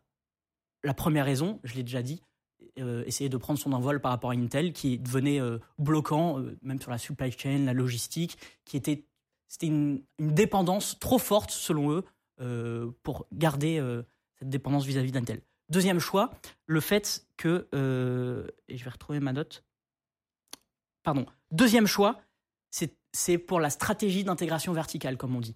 Apple, ça, l'a toujours fait, ils aiment bien contrôler tout le matériel, tout le logiciel, quasiment tout est Apple. Il y avait un composant dedans qui n'était pas Apple, qui était Intel. Bon, il y en a d'autres, hein, mais, on va dire un composant phare. Et aujourd'hui, quasiment euh, le hardware, euh, le, processeur, euh, l'OS, les applications développées, tout ça est Apple. Et en fait, c'est vraiment la stratégie de, devoir tout de pouvoir tout contrôler et du coup d'être plus efficient, plus efficace. Mais surtout, moi, je pense qu'il y a une dernière stratégie. Et puis, j'ai vu des gens documenter un petit peu cette stratégie que je trouve très intéressante. C'est qu'en fait, ils prennent un contre-pied vis-à-vis de l'IA. C'est marrant parce que tu en as parlé dans ta Et oui, il n'y a chronique. pas d'IA. Tout le monde s'attend. Honnêtement, Apple tout le monde est là en mode, mais quand est-ce qu'ils annoncent des ne trucs? parle jamais d'intelligence artificielle et de LLM, ou très très peu. Et quand ils en parlent, c'est pour des fonctions dans l'iPhone. Ils disent euh, c'est que c'est euh, powered, comment on dit, euh, Assisté, euh, assisté, assisté par IA, euh, les suggestions sur votre iPhone, l'auto, Mais rien que les, photos. les photos. Euh, mais ils en parlent très peu, alors que tous les actionnaires, y compris, je me souviens, pour l'Apple Vision Pro, euh, lors de la keynote de l'Apple Vision Pro, s'attendaient à des annonces en termes de LLM, tellement euh, c'était incontournable, en fait, pour un géant, pour un GAFAM, pour un géant de la tête, de ne faire aucune annonce. Mais surtout, le plus curieux, c'est pas que ça les intéresse pas. Évidemment que ça les intéresse de fou. Et il y a qu'à voir leur contribution GitHub et, leur, et ce qu'ils font en fait dans les coulisses pour savoir que non, non, non, mais en fait, euh, ça les intéresse, ça les intéresse. Du coup, c'est encore plus étonnant que qu'ils en parlent pas, quoi. Et en fait, ils en parlent, mais très certainement, euh, enfin, même c'est sûr, ils en parlent à travers leur nouvelle puce M3. Et moi, ce qui me fait que c'est un point euh, d'importance qu'ils aient présenté ça lors d'une keynote, sans doute pas le seul point, c'est le fait qu'en fait, dans ces puces, il y a tout est intégré, c'est des systèmes on chip. Il y a ce qu'ils appellent eux Neural Engine, donc c'est un processeur d'intelligence artificielle, euh, un NPU comme on l'appelle, Neural Processor euh, Unit, qui est là pour assister dans les fonctions euh, De prédiction de modèle. de ouais. prédiction. C'était déjà le cas sur l'iPhone. Ça va arriver sur le MacBook. Et en fait, le fait que Apple euh, contrôle ses logiciels, son hardware et le silicium, ses processeurs, ça lui confère un avantage dans l'intelligence artificielle parce qu'au lieu qu'ils investissent à fond dans des immenses data centers avec des Nvidia H100, H1000, je sais plus, Ouais. euh, pour euh, entraîner des gros LLM, en fait, ils vont amener l'IA on device, le machine learning on device, comme ils Mm. appellent. Ils amènent l'IA au, au niveau de la machine et donc de ce qu'ils vendent. En fait, c'est logique pour eux. Et en fait, les traitements IA, eux, ils comptent sur ces processeurs-là pour les traiter. Plus le fait qu'il y a des gens qui ont essayé d'entraîner des LLM sur des grosses machines de travail avec des M2 Ultra, qui est Ouais. leur version méga boostée, et que ça marche super bien. Et pourquoi ça marche super bien Aussi parce qu'ils ont une mémoire unifiée. C'est-à-dire que dans leur système on-chip, ils ont tous leurs composants, le GPU, le NPU, le CPU, et ils ont une mémoire qui sert à tout. Et dans le M2 Ultra, je sais plus combien il y a de gigas de mémoire unifiée. à 190 à peu près euh, gigas de mémoire unifiée. Alors, ça n'empêche qu'ils ont sans doute des data centers euh, pour entraîner des gros modèles à côté et qu'ils ils travaillent là-dessus. Surtout, c'est de l'inférence. Euh, Ouais, exactement. C'était pas de le. Bah oui. aller jusque-là, mais Bah si, parce que en fait, entraîner un modèle ou euh, le, le, lui faire, le faire parler exactement, c'est pas la même chose. Bien sûr. Et pour l'instant, le, le, le- la question de l'entraînement de modèles est, un- est non, est non résolue en fait sur les Apple Silicon. Ouais. Mais par contre, l'inférence, qui est le truc que 90, qui intéresse euh, 99% des gens en fait, c'est utiliser euh, des modèles d'IA. Comme tu dis, sur les, enfin les, les, machines d'Apple, elles ont un avantage compétitif du fait de cette mémoire unifiée qui est absurde en fait. Ouais. Parce que quand vous avez votre super PC gamer avec 64 Go de RAM, mais qu'en fait votre GPU, il, il a que 6 Go de mémoire vive, vous faites tourner rien du tout. Ouais. Et rien du tout. Alors que là, tu prends ton euh, M3 Ultra là, qui est pas encore, euh, qui existe pas encore. Euh, Ouais. Je pense que, que ça peut vite devenir, sauf s'ils augmentent trop les prix, euh, mais ça peut, ça peut vite, ils peuvent vite euh, se positionner comme des machines les plus, les plus Ouais. efficientes énerg- euh, énergétiquement, qui peuvent, qui peuvent euh, faire tourner des modèles de type GPT-4 dans les, dans les prochains mois, prochaines années, localement. Et ça, c'est fou. Ça, c'est fou parce que Ouais. c'est un, c'est un- un- c'est une guerre de paradigme en fait. Comme Et si d'un côté, on a parlé de OpenAI tout à l'heure, d'un côté, tu as OpenAI qui est en mode non mais nous on, met, on, on y va à coup de GPU A100 euh, de Nvidia chez nous et, euh, et on maîtrise tout. Et de, l'autre- et de l'autre côté, il y a Apple. Ouais. Ouais. Je te dis, tu vas avoir ton Mac chez toi en fait et ton ChatGPT chez toi. Et si on compare par exemple à la stratégie de Microsoft, qui ne contrôle pas tout, ils ont qu'un OS, eux, euh, pour, euh, pour gérer les, les requêtes en fait euh, d'IA, en fait, ils sont obligés de passer par un- le cloud. Donc, c'est-à-dire d'avoir des immenses data centers avec de la puissance NPU, GPU ou ce que vous voulez, mais sans parler de- d'entraînement, juste d'inférence, ben, ils peuvent pas compter sur, un- pour l'instant en tout cas, sur un, comment dire, un, un calcul on device, donc sur, sur le mobile, ils sont obligés de passer par euh, le cloud. C'est vraiment la stratégie inverse euh, d'Apple. Et, euh, et je trouve ça super intéressant. Et d'ailleurs, j'ai vu que Apple allait sans doute offrir un portage au moins partiel de Stable Diffusion sur les puces de la série M. Hmm. Je sais, je, je pense pas que ce soit. Enfin, j'ai lu ça dans dans un Ah ouais. un, un, un papier d'analyste, mais apparemment, ils travaillent dessus. C'est une rumeur. Euh, et moi, On le voit sur GitHub même. Si je dis pas de Ouais, conneries, ouais, c'est possible. Il y a des contributions de- d'Apple, ouais. je trouve ça fou que mon Mac il- et peut-être même mon iPhone euh, puisse avoir euh, des capacités que a Stable Diffusion en traitement, donc du coup en génération Ouais. d'images et en traitement d'images. En local. Euh, ça, ça pourrait Puis être t'as plus de latence, quoi. Ouais, bah c'est clair. Euh, Enfin, t'as en- la en plus de latence la du rapidité calcul. Oui, c'est d'inférence ça. et tout ça, Ouais. mais t'as plus le, le- la, le, t'as le- tu, tu gagnes le trajet, t'as quand même le, le temps de calcul, mais Et du coup, euh, c'est vrai que la, la mémoire unifiée euh, nous fait un peu chier parce qu'il faut l'acheter euh, super cher, mais c'est quand même un peu un avantage ouais, ouais, pour, pour tout ça. Et, et non, mais effectivement, maintenant que tu le dis, ça, ça a du sens parce que le- les, les, les ajouts sur le, la puce M3, en plus, elle se, c'est principalement au niveau du GPU qui est vachement sollicité quand, tu, quand vous essayez l'IAMA.cpp, voilà, ou les, tous les projets de, de- d'inférence en local.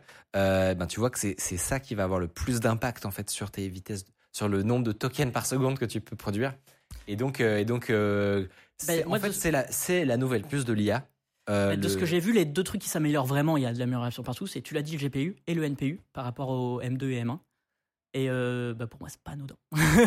et en fait, je pense que même s'ils communiquent pas du tout, ils sont à fond, c'est même sûr, ils sont à fond sur le sujet pour avoir leur propre stratégie bien différente du reste. Euh, et, et ça, c'est clairement permis grâce au tout le, tout le développement d'Apple Silicon qu'ils n'auraient jamais pu faire avec des puces Intel. Jamais. C'est clair, c'est clair. Mais c'est clair, en fait, j'ai même pas, en fait, j'avais pas pensé. Non, mais Et, et ils auraient- surtout, il y a- en fait, il y, a un- il y a un scénario où il restait stuck Intel.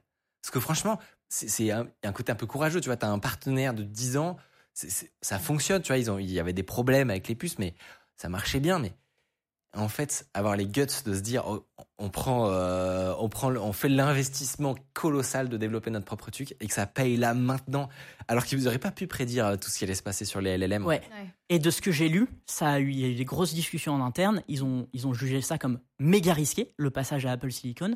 Euh, T'avais un mec euh, dédié à, à ça, au département, qui, est- qui est devenu du coup aujourd'hui un mec super important d'Intel parce que c'est au, au cœur euh, de, de leur stratégie. Et ils se posaient plein de questions. Il y a même, en plus, il y a eu le Covid juste avant qu'ils dévoilent ça. Donc ils se sont dit, est-ce qu'on est qu'on reporte parce que les, les capacités de fabrication pendant le Covid étaient désastreuses?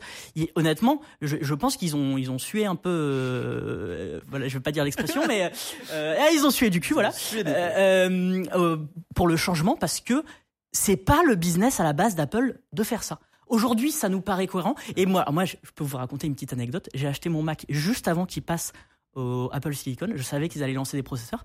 J'avais pas méga confiance. Je me suis dit, il va être moins bien. Les premières versions vont être moins bien. Bah, ça aurait été logique. de Et en fait, ouais. non. Mais du coup, je suis un, un peu le seum. Mais j'ai- un vieux Intel.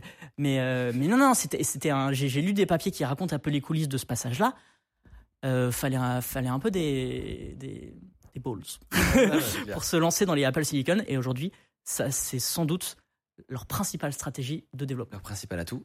Et on a hâte de voir ce que donnera M3 Ultra sur Ouais. le bench avec 200 gigas de mémoire. Juste de voir parce qu'on pourra pas l'acheter. Mais... Voilà. Non, non, clairement, on l'achètera pas, mais on lui dira coucou. Comme ça, de loin. Et tapez Risk 5 sur Google. Dites-moi de faire une chronique dessus avec grand plaisir. Ok, alors, euh, pour les élus, on va faire comment là euh, Et c'est, la, c'est la fin de cette chronique. Oui, mais alors mes notes. Je crois qu'on a perdu Micode et Mathieu et Ah. Tiffany en AVC. bah non, mais il faut dire. C'était trop. Non, mais c'est- est-ce que c'était trop barbu le chat? Ça m'intéresse un peu. Parce que c'est vrai que j'ai fait des Je tests que aujourd'hui. sur le- Non, je pense que t'as rattrapé les gens à la fin. Et qu'il y a eu un petit passage à vide. C'est- C'est parce que tu m'as posé des questions. C'est c'est là où tu sens que la passion est plus forte. euh, Ouais, on n'avait pas résisté en fait. Mathieu. Mm. Ouais. Ouais. Bon, si vous voulez, je vous refais un point sur TSMC. hein, mais... mais TSMC qui, du coup, grâce à Apple, je, je peux pas m'en empêcher, est, euh, est passé premier, euh, premier fabricant de semi-conducteurs, alors qu'avant, ça avait toujours été Samsung et Intel. Pas que grâce à Apple, mais aussi par, les, par des très bons choix qu'ils ont fait, honnêtement. Euh, et c'est incroyable qu'aujourd'hui, ils soient premiers. Et ils ont des puces partout. et Il y a de très grandes chances que vous ayez une puce fabriquée par TSMC. Et même moi, je pensais, enfin, je pensais pas qu'il y en avait autant que 80%. c'est- C'est quand même. Ça, c'est ASML. Ok. confonds. C'est les machines que il a 80% du marché. Non, non, ils ont, euh, non, non, non, ils ont pas ça. Ils-. Je sais plus combien de pourcents ils ont. Ça marche. Peut-être 30%, mais c'est déjà énorme. Sur ce, je vous propose qu'on enchaîne parce qu'il est déjà tard avec nos invités. On va faire une petite pause de 5 minutes. Ne bougez pas. Si vous n'étiez pas là à l'intro quand j'ai annoncé le programme, on reçoit, on a l'honneur de recevoir aujourd'hui des gens qui construisent des ordinateurs quantiques. Voilà. Euh, il y en a 12 en France. Ah non, peut-être plus quand même. Mais euh, non, mais je On leur posera la question. Ouais, on leur pose la question. Peut-être qu'ils font, un- ils ont un petit un meeting, euh, une soirée. Je suis pas sûr qu'il y Ils ait beaucoup. vite. Ouais, je pense. On Ils, posera ils mettent leurs 8 ordinateurs là, comme ça. Non, en vrai, c'est Ils fou. font une LAN de. Edge. Ils nous ont même ra- ramené euh, un petit objet que j'ai vu de loin, je me suis pas spoilé, mais euh, vous allez voir, ça va rentrer ici. Et on fait des gros bisous à Mathieu et Tiffany Yes. Des bisous à qui, euh, qui nous quittent pour ce soir, mais qui reviendront à la- dans les prochaines émissions, évidemment. Salut Si vous appréciez Underscore, vous pouvez nous aider de ouf en mettant 5 étoiles sur Apple Podcast, en mettant une idée d'invité que vous aimeriez qu'on reçoive. Ça permet de faire euh, remonter Underscore, voilà, telle une fusée. Je suis avec mes invités. Comment vous allez? Super bien. Très super content, très d'être là. content de vous avoir, comme on l'a dit, vous nous avez peut-être entendu tout à l'heure, mais ça fait, euh, on était très très hypé en fait de, de votre venue. C'est pas tous les jours qu'on a des invités, euh, encore moins des gens qui bossent dans le quantique. Donc euh, donc c'est trop stylé.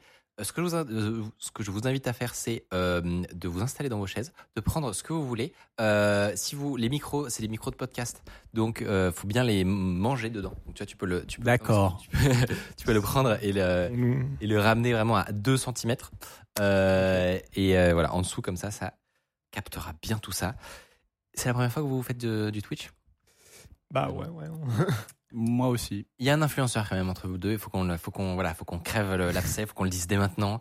Euh, je reçois, j'ai l'honneur de recevoir euh, un. Qu'est-ce que tu es sur TikTok, euh, YouTube principalement? Ouais, TikTok, YouTube, un peu Insta. Enfin, je republie les, les TikToks sur Short et bon, maintenant tout le monde a créé son truc, mais euh, Et je vous invite vraiment à aller voir Premier Degré parce que si vous voulez avoir un peu de vulgarisation en format court, bah il y a pas de 12 000 gens qui font ça et qui sont en plus légitimes à le faire. Donc euh, donc euh, donc euh, allez voir ça. T'as lancé ça il y a longtemps? C'est ouais, ça fait deux ans. Et non, c'est cool, ça, ça marche, ça marche bien. Je suis content. Là, donc c'est des petites capsules de une minute, quoi. On peut pas trop rentrer dans les détails, mais c'est, Oui, tu nous disais que là 30 minutes ça, ce serait un peu chaud pour parler de quantique, mais en une minute ça doit être encore plus galère. ouais, bah du coup, euh, faut simplifier, quoi. Mais du coup, il y, a un- il y a un challenge Ouais. de, de résumer euh, en une minute euh, un concept, quoi. Très stylé. Et ils sont au courant euh, chez Alice et Bob, qui est bien sûr le nom de la boîte. Ah oui, ils sont tous au courant. C'est mes premiers fans. non, non, mais c'est une vraie question parce que c'est pas, c'est pas, c'est même pas un projet de la boîte directement. Ah non, pas Euh, du tout, ouais. Tu t'es lancé là-dedans et euh, Puis on m'a découvert. euh. et du coup ça te donne quand même accès, j'imagine, à du matos et des. Ah bah pour les TikTok, c'est trop cool, quoi. Ah ouais, là c'est, je, royal. je vais dans la pièce d'à côté, j'ai les frigos. euh, du cryostat. Je, ouais, j'ai les ordi quantiques juste à côté. euh, c'est parfait. ouais. Dans la salle des ordi quantiques, j'imagine, je ne sais pas, on va en parler. à quoi ressemble une on aura des images. Dans le premier degré, je pense que c'est, une- c'est la première question qu'en fait que je suis en train de me poser. C'est à quoi peut bien ressembler une salle info quantique Alors, si tu avais été dedans, tu te poserais. Enfin, tu- ce que tu retiendrais surtout, c'est le bruit que ça fait. Mais on en C'est vrai, comme une salle serveur un peu. Mais t'en un peu tu- différent. Ok, ok. Un peu différent. Mais tu ressors, euh, ton oreille, euh, en fait, après, à le filtrer quand t'as passé 4 heures dedans d'affilée. Et du coup, t'as l'impression que le monde extérieur. euh, Tu ressors et tout, tout est silencieux. Exactement. On pense aux doctorants qui sont restés trois ans dans ces salles. Sont hantés Et, par euh, le bruit. Et donc, toi, c'est la première fois du coup que tu es que tu es en live avec nous. Tout à fait. Est-ce que, moi, je suis, je suis- avant qu'on se lance dans le vif du sujet, euh, où est-ce qu'on peut, euh, je sais que à chaque fois qu'on a, on a ce genre de discussion, c'est frustrant pour les gens qui veulent aller plus loin. Mhm. Donc déjà d'entrée de jeu, est-ce que vous, y a des publications, par exemple, de tous les, enfin, qui, permettent de pousser un peu les sujets dont on va parler Qu'est-ce que vous conseillerez euh, comme euh, comme ressource un peu? Alors, euh, comme ressource d'entrée, toi, peut-être que tu as une idée. Être embauché chez Alice Bob ouais, se, se lancer dans la lecture d'un article scientifique, c'est vraiment dur. Ardu, quoi. C'est aride. Et, euh, et même nous, tu vois, dès qu'on sort un peu de notre sujet, vraiment, euh, c'est hyper dur de lire un article scientifique. Donc c'est peut-être pas le premier truc. Ouais. euh, Bah non, mais moi je crois que Euh, le, le c'est- mieux, le meilleur format pour ça, c'est plutôt de la discussion à mon avis. Ouais. Euh, quelque chose qui serait genre euh, en vidéo par exemple, euh, où on aurait genre des illus et, euh, visuels. Est-ce qu'on va, on va faire de notre mieux on verra cette vidéo. Euh, je, je pense que tu peux baisser un tout petit peu ton micro parce qu'on va te cacher. Euh, faut que tu peux le mettre ce- pour que ça vise ton menton, tu vois. Excellent. Euh, je fais ma petite intro et on rentre sans plus tarder dans le vif du sujet. Vous avez sans doute déjà entendu parler d'informatique quantique sans peut-être trop comprendre concrètement en fait ce qui se cache derrière. On en avait déjà parlé avec Vivien de Microsoft à l'époque et ces nouvelles euh, capacités de calcul informatique pourraient changer pas mal de domaines de la vie. Par exemple, créer des nouveaux matériaux pour les batteries, euh, fabriquer des nouveaux médicaments encore inconnus, peut-être casser les méthodes de chiffrement actuelles, qui sait? Aujourd'hui, l'objectif, en fait, c'est de comprendre une fois pour toutes pourquoi c'est si difficile de faire ces ordinateurs quantiques, pourquoi ça fait des années qu'on en parle et que, entre guillemets, ça n'arrive pas, sauf à grands coups de, de marketing où on dit qu'on y a réussi, mais en fait, quand on regarde de plus près euh, ce qu'annoncent les GAFAM, etc., c'est pas forcément non plus euh, si foufou. On a la chance, pour ça, de recevoir deux experts du domaine qui nous viennent de l'entreprise Alice et Bob. Ils vous le diront pas vous-même, mais Alice et Bob, c'est une petite boîte euh, avec peu de gens qui fait légitimement concurrence avec les plus gros acteurs du marché en ce moment sur la création d'un ordinateur quantique. Vous pouvez imaginer que c'est une course. Et on a la chance en France d'avoir au moins une structure qui mène ce combat euh, avec la rage de vaincre et, qui potentiellement en quatre ans, ça vous allez me vous allez me le dire, c'est vous qui allez me le confirmer, mais potentiellement en quatre ans pourrait faire ce que Google n'a pas réussi en 15. Sans plus attendre, je vous propose de rentrer dans la discussion. On va parler d'un, dérouler un petit peu tous les sujets, détailler ce que vous vous faites. Est-ce que d'entrée de jeu, vous pouvez euh, vous présenter pour les gens qui ne vous connaissent pas? Donc j'y vais. Voilà, bonjour à tous. Euh, donc euh, je m'appelle Diego. Donc comme tu as dit, je travaille chez Alice et Bob. Euh, donc je suis en thèse, deuxième année de thèse et euh, sur l'informatique quantique. Et euh, bah, c'est trop cool de travailler dans ce domaine. et, ouais. Et moi, je m'appelle Ulysse. Je suis également en thèse, en troisième année. Je rédige mon manuscrit. Et euh, je suis arrivé au tout, tout début d'Alice et Bob. Chronologiquement, je suis le premier employé d'ailleurs. Et donc en quelle année? En 2020, si je ne dis pas de bêtises. 2020, donc c'est tout récent. C'est déjà c'est fou en fait. La, la boîte, la boîte a un peu plus de trois ans. ok. Et on est 4 heures maintenant quand même. Donc, c'est, on est une grosse start-up maintenant. Ouais, Ça c'est-à-dire va que très vite, hein, ça fait très bizarre. hein. 80 employés en 4 ans. Oui, c'est plutôt une bonne. euh, J'imagine que les, les moitiés c'est l'année dernière. hein, C'est souvent comme ça en général. C'est à peu près ça. Ouais. ouais. Euh, Est-ce que, pour commencer, vous pouvez nous expliquer à quoi ça sert un ordinateur quantique? Quel est le but de travailler dans ce domaine? Donc le but d'un ordinateur quantique, c'est de faire certains calculs qui prendraient énormément de temps sur des ordinateurs euh, classiques. Donc ça, c'est vraiment le terme qu'on utilise. Ordinateur classique, c'est euh, tout ce qu'on a, nos smartphones, nos tablettes, euh, les centres de calcul. On appelle ça des ordinateurs classiques. Donc le but, c'est pas, tu vois, de faire des calculs deux fois plus rapidement qu'un ordinateur classique, parce que bon, on le verra, mais c'est hyper compliqué de construire un ordi quantique. Donc le but, c'est pas que ça prenne 30 secondes au lieu d'une minute. Tu vois, le but, c'est vraiment de faire certains calculs en quelques heures ou quelques jours qui prendraient éventuellement des dizaines de milliers d'années ou des millions d'années ou même des milliards d'années, tu vois. En fait, le but, c'est vraiment de ramener certains calculs qui sont complètement intractables aujourd'hui dans la sphère des calculs possibles. C'est vraiment ça le but. Euh, Par exemple donc on a, euh, donc c'est un peu ce que tu disais en intro. Le, en fait, le, le, la personne qui a imaginé la première les ordinateurs quantiques, c'est Richard Feynman, donc très très grand physicien du XXe siècle, euh, qui avait dit, alors c'est une citation un peu inexacte, mais euh, euh, si vous voulez simuler la physique quantique, utilisez pas un ordinateur classique, utilisez un ordinateur quantique, puisqu'il sera fait pour ça. En fait, l'idée, elle a un peu émergé du fait qu'effectivement, ouais, simuler la physique quantique, c'est hyper compliqué. Tu vois, genre si tu veux simuler une molécule, grosso modo, à chaque fois que tu rajoutes un atome à cette molécule, tu vas doubler le temps de simulation par deux. Et donc, c'est exponentiel et très vite, tu peux plus du tout calculer les propriétés de ta molécule. Euh, par contre, un ordinateur quantique, lui, il est câblé pour ça. Euh, il pourra faire. Donc, le, le premier, je pense, ce qui sera la plus grosse application de l'ordinateur quantique, c'est vraiment simuler la physique quantique. Euh, alors, dit comme ça, ça a un peu, ça a peut-être l'air de rien. On peut Alors, se dire, on bon, pas gros à quel nerd. point c'est important en fait. voilà, on peut se dire que c'est un délire de physicien. Ouais, ouais, mais c'est pas Mais du tout un truc de. en fait, bon, tout est quantique en vrai, euh, mais par exemple, tu vois, les, les propriétés d'un matériau, c'est souvent des propriétés émergentes de la physique quantique. Et donc, pour prédire les propriétés que va avoir un matériau, en fait, c'est des simulations de physique quantique. Euh, et pareil, on, on avait parlé, euh, alors c'est il y a quelques années, du repliement des protéines quand Google avait réussi avec AlphaFold, c'était ça, ouais oui, ça. à prédire le repliement des protéines. Ça aussi, c'est un problème qui est en fait un problème de physique quantique qui est hyper compliqué à simuler. C'est pour ça qu'on a essayé par IA. Et euh, typiquement, là, un ordinateur quantique pourrait très bien savoir comment une protéine se replie. Et donc, euh, et comme c'est le repliement, donc un peu comme un origami qui détermine ses, euh, ses propriétés, à quelle molécule elle va s'accrocher, etc. Je suis pas spécialiste, mais Ouais. en tout cas, ça intéresse beaucoup, beaucoup les gens qui font de la bio, et c'est typiquement un truc qu'on pourrait faire sur un ordinateur quantique. Et on parlait de, de la médecine. Est-ce qu'il y a, là aussi, il y a des perspectives du coup très concrètes de trouver des, des médicaments? Bah, C'est c'est un peu le, le- le même, euh, le même sujet, j'imagine. Ouais, après, on peut pas, euh, tu vois, on peut pas dire précisément, euh, voilà, si on a un ordinateur quantique, on pourra faire cette simulation et trouver le remède contre le cancer. Tu Oui. vois. On n'est pas en train de dire ça, mais on dit qu'il y a, il y a beaucoup de, enfin, c'est des trucs qui sont envisageables, quoi. Parce que aujourd'hui, enfin, aujourd'hui, pour euh, faire une déterminer la structure d'une protéine, soit AlphaFold te donne la réponse, et dans ce cas, tu es content.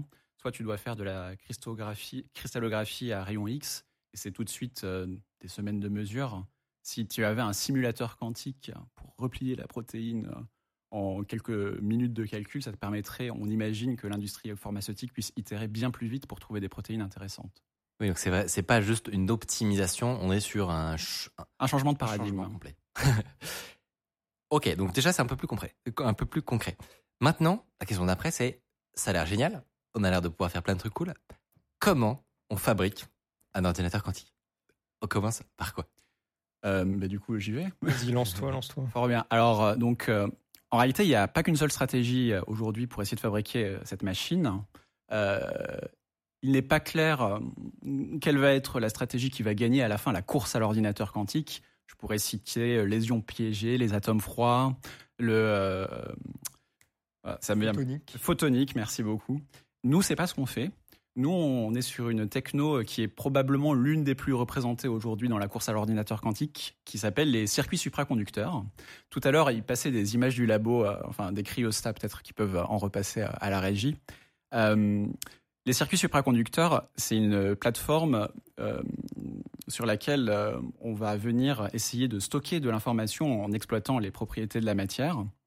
Et euh, pour faire ça, on a besoin euh, d'énormément, énormément refroidir. Quand tu utilises cette technologie, tu as besoin de travailler avec des énergies qui sont bien en dessous des énergies qui casseraient la supraconductivité de tes matériaux. Donc là, on voit, on voit un cryostat, donc c'est l'intérieur des frigos, on les appelle comme ça au laboratoire, dans lesquels on met, on met nos puces, tu vois, on les met tout en bas. Là, on est en train de voir quelqu'un en train d'assembler euh, les puces. Il faut bien voir que là, donc, tout est doré. Euh, c'est du cuivre, tout est en cuivre, recouvert d'or pour faire d'excellents contacts thermiques. Et ces cryostats, ensuite, on les referme une fois qu'on a mis nos expériences. On met plein de couches en poupée russe pour nous isoler au maximum de l'environnement électromagnétique euh, environnant, parce qu'on va travailler à des fréquences typiquement de l'ordre de la dizaine de gigahertz. Donc en fait, c'est exactement la fréquence des télécoms. Donc si tu es mal isolé, tu vas capter le Wi-Fi euh, sur tes, sur tes J'exagère, mais Raphaël... bon, Franchement, je je vais- peux vraiment capter le wifi. ah oui, non, mais C'est sûr, c'est sûr. C'est du 5.5 GHz typiquement. Donc, euh, euh, voilà, donc il faut bien bien t'isoler. Et une fois que tu as fait ça, tu fais un très bon vide et tu vas venir euh, refroidir ton échantillon. Et les re- températures auxquelles on travaille, c'est typiquement 10 millikelvin. Donc 10 millikelvin, tu vois, c'est C'est- 10 millikelvin au-dessus de moins 273,15 degrés Celsius. C'est le zéro absolu. Donc, en gros, c'est moins 273,14 degrés. Exactement. Et il n'y a pas une histoire comme quoi c'est plus froid que dans l'espace, non Ouais. Bah, l'espace, euh, si tu veux lui donner une température critique, c'est celle, euh, enfin typique, c'est celle du fond cosmologique diffus, c'est un bon point de référence. Et il est à genre, euh, euh, on a on a rediscuté 3 degrés Kelvin. Donc voilà, c'est Donc, il, ouais, il est à moins 270 et nous, on est en dessous. c'est Parce que dans l'espace, en fait, c'est vraiment ces boucliers qui nous permettent, nous, de bloquer ce rayonnement. Exactement. Tout l'univers est plongé dans ce Ouais. rayonnement euh, qui a été émis après le Big Bang. Et euh, nous, avec les boucliers, en fait, on le bloque, donc on peut descendre plus bas. Quoi. tout à fait.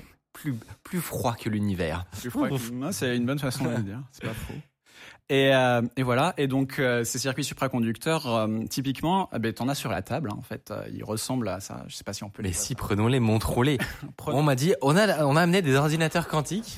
Alors, Et ouais, j'ai vu des tout petits trucs qui, qui payent pas de mine. Je sais pas si on y voit très bien à la régie, mais donc là, ce que je tiens, c'est une boîte.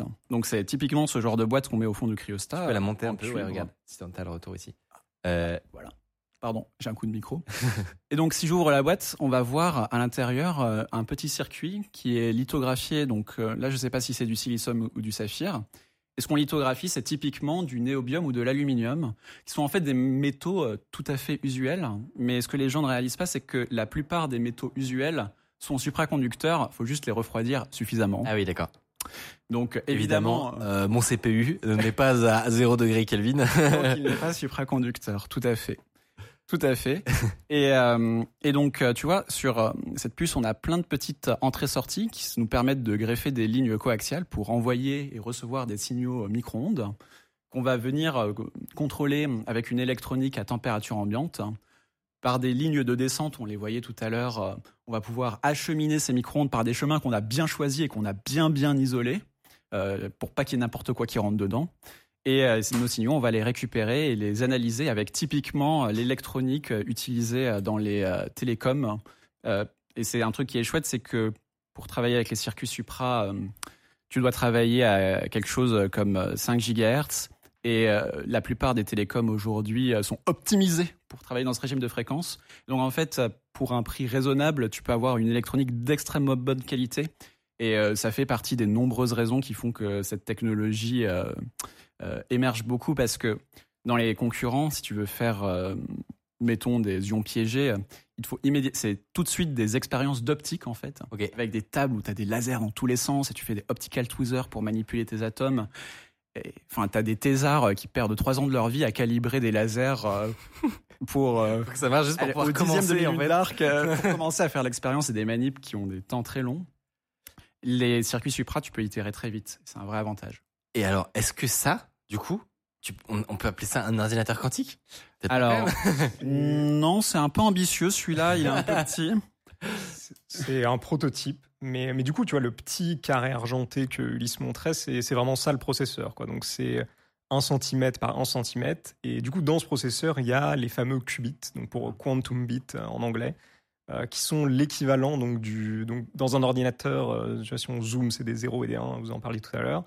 En informatique quantique, euh, on utilise donc des qubits, donc c'est ça qui euh, retiennent l'information quantique et ils peuvent être dans 0, dans 1 ou dans une superposition des deux. Donc c'est là qu'on va peut-être commencer à parler de physique quantique. perdre des gens. Donc en gros, ils peuvent être un peu euh, non, en même temps aller. dans 0 et dans 1, euh, pour le dire simplement. Et donc l'intérêt, c'est que si tu as... Si t'as, donc j'avais préparé une petite animation si la régie la retrouve, mais si tu as, si t'as plusieurs qubits, euh, tu vois par exemple si tu as 3 qubits, en fait tu pourras les mettre dans la superposition des deux puissances 3 états possibles. Tu vois, tu pourras avoir en même temps 0, 0, 0, 0, 0, 1 jusqu'à 1, 1, 1, tu vois. Ok. Et tu peux créer, et tu vois, si tu as. voilà, c'est exactement ça. Donc là, si tu as 3 qubits, tu peux créer une superposition, donc c'est ce qu'on voit entre les petits crochets. Donc les petits C'est la notation pour dire que c'est. Ça veut dire C'est c'est quantique. C'est quantique. Tu vois, tu mets des, t'as des 0, des 1, c'est normal. Tu mets des crochets. Tu mets des crochets, c'est quantique. Là, il y a- y a- il y a- là, ça marche plus sur mon ordi. Et, et donc, tu vois, et l'intérêt, c'est si tu as n qubits, du coup, tu peux faire une superposition de 2 puissance n états. Et l'intérêt, c'est qu'ensuite, tu vas faire une opération sur ton ordinateur quantique. Donc, c'est vraiment des trucs, je sais pas, une porte OU, une porte E. Enfin, c'est vraiment l'équivalent. euh, tu vois, les, processeur normal, ouais. Ouais, les, les briques de base, elle va s'appliquer en même temps sur euh, toute ta superposition. tu Ok. vois. Donc c'est pour ça que les gens résument parfois en disant que tu as une espèce de parallélisation inhérente à la physique quantique qui fait que tu peux calculer sur tous les états en même temps. Alors il y a quand même une petite subtilité à ça, c'est que en sortie de ton ordinateur quantique, tu vas mesurer qu'un seul résultat. Tu vois. Ouais. Donc c'est tu auras une bit string de 0 et de 1 et tu n'auras pas une superposition géante. Ouais. Donc en fait, tout le jeu d'un algorithme quantique, c'est d'arriver à exploiter au milieu de l'algorithme, tu vois, cette superposition, sachant qu'à la fin, tu veux quand même que ton truc converge vers la bonne réponse. Ok. Mais tu vois, c'est en exploitant la parallélisation au milieu. Ouais, ouais. que Non, mais c'est hyper intéressant. Je pense, est-ce qu'on peut, on peut pas euh, faire un, un parallèle en disant que, euh, on, on pourrait dire que un- si un processeur normal, par exemple, c'est un, un- un petit ruisseau, on va dire qu'il y a une, une certaine largeur normale, et ben, un processeur quantique, il permet de, en, en entrée, tu as, toujours le, le même petit ruisseau.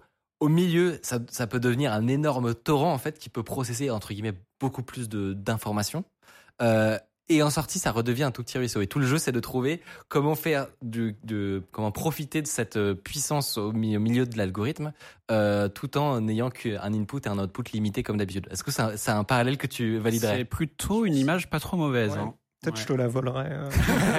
J'irais plus, ouais, où c'est plein de petits ruisseaux au milieu. Tu vois, c'est-à-dire au milieu de l'algorithme, si tu as 100 qubits, tu vois, as un peu 2 puissance 100 ruisseaux. Et si tu arrives à bien les manipuler, tu auras l'info que tu veux dans, euh, quand à la fin ça reconverge vers un ruisseau. Si, si tu veux partir dans les images un peu plus Ouais. mindfuck, euh, peut-être qu'un truc qui serait pas complètement déconnant, c'est de dire que ton ruisseau, euh, c'est une onde qui se propage. euh, Tu as un torrent d'ondes. Et à la fin, tu veux les faire interférer de telle façon que tu aies un gros pic à l'endroit de la solution de ton problème, qui est intéressante. Ok. Et en fait, en disant ça, tu te rends compte que tu peux pas faire n'importe quoi parce que manipuler euh, des trucs qui ont des phases, ça- c'est beaucoup plus contraint que de juste explorer toutes les branches d'un labyrinthe en même temps.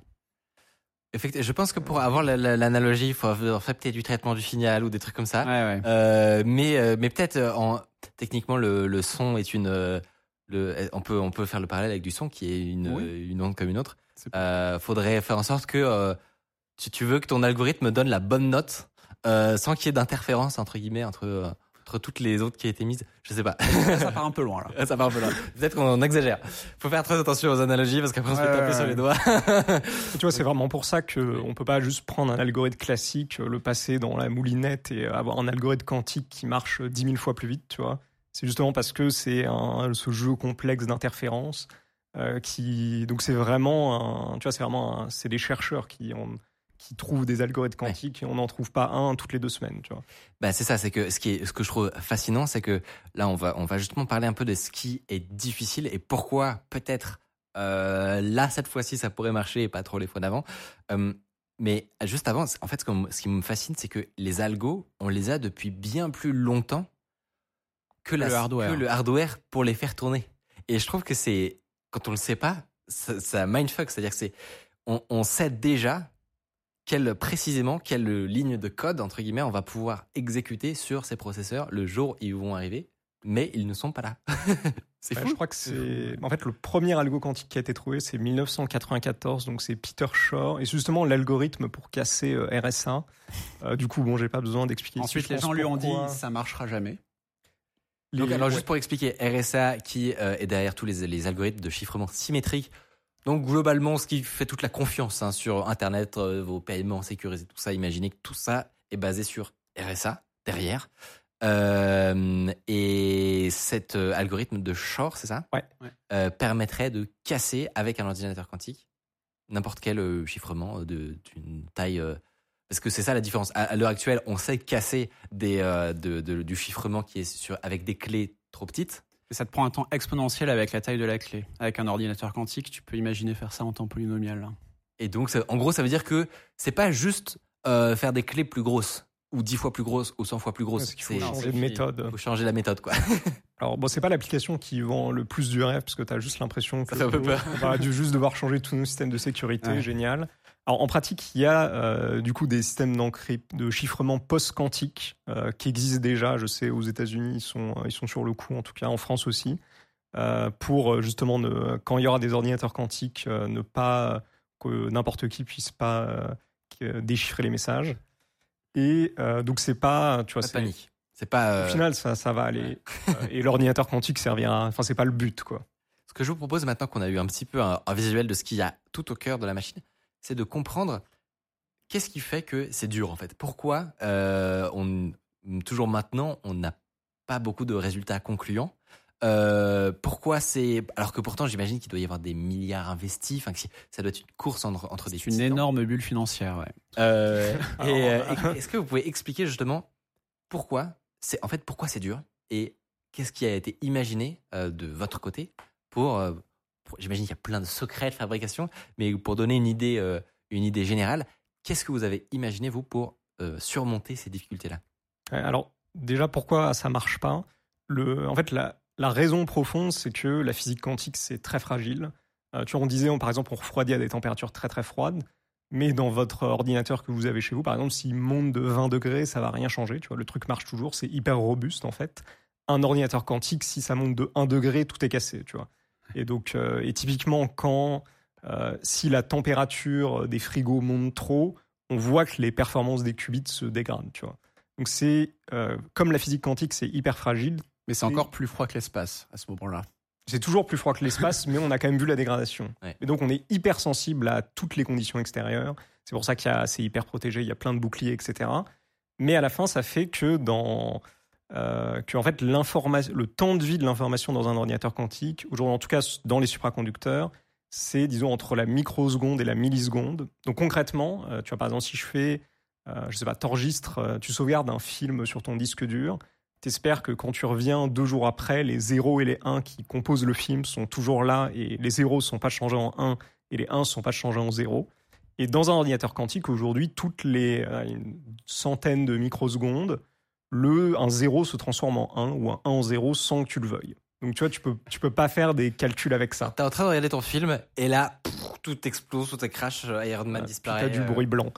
donc c'est donc ça c'est et c'est pour ça que vraiment quand tu vois quand Shor il a sorti son algorithme, euh, je crois qu'il a raconté qu'un an après il y a un papier qui est sorti qui a dit mais en fait ce sera impossible parce qu'on a on n'arrivera jamais à construire des systèmes assez robustes. Euh, tu vois la- le, le temps d'exécution, tu vois pour pour faire l'algorithme de Shor, je sais pas, il faudra un truc qui survive. Euh, je sais pas, au moins une heure ou un truc comme ça, tu vois. Faire tourner un truc pendant une heure, donc il faut que ton information euh, sur des milliers de qubits, pas Sur- juste un, Sur les ordinateurs d'Alice et Bob, on prévoit de le faire tourner en combien d'heures? C'est 8. euh, en- C'est bah, les, les, les benchmarks qu'on a fait. Euh, il faudrait, tu vois, il faut que l'information vive pendant 8 heures. ok Et euh, avec le nombre de qubits que euh, avec euh, beaucoup de qubits. Et donc, le, donc les gens pensaient que c'était impossible. Quoi. Ils se sont dit, bon, on n'y arrivera jamais.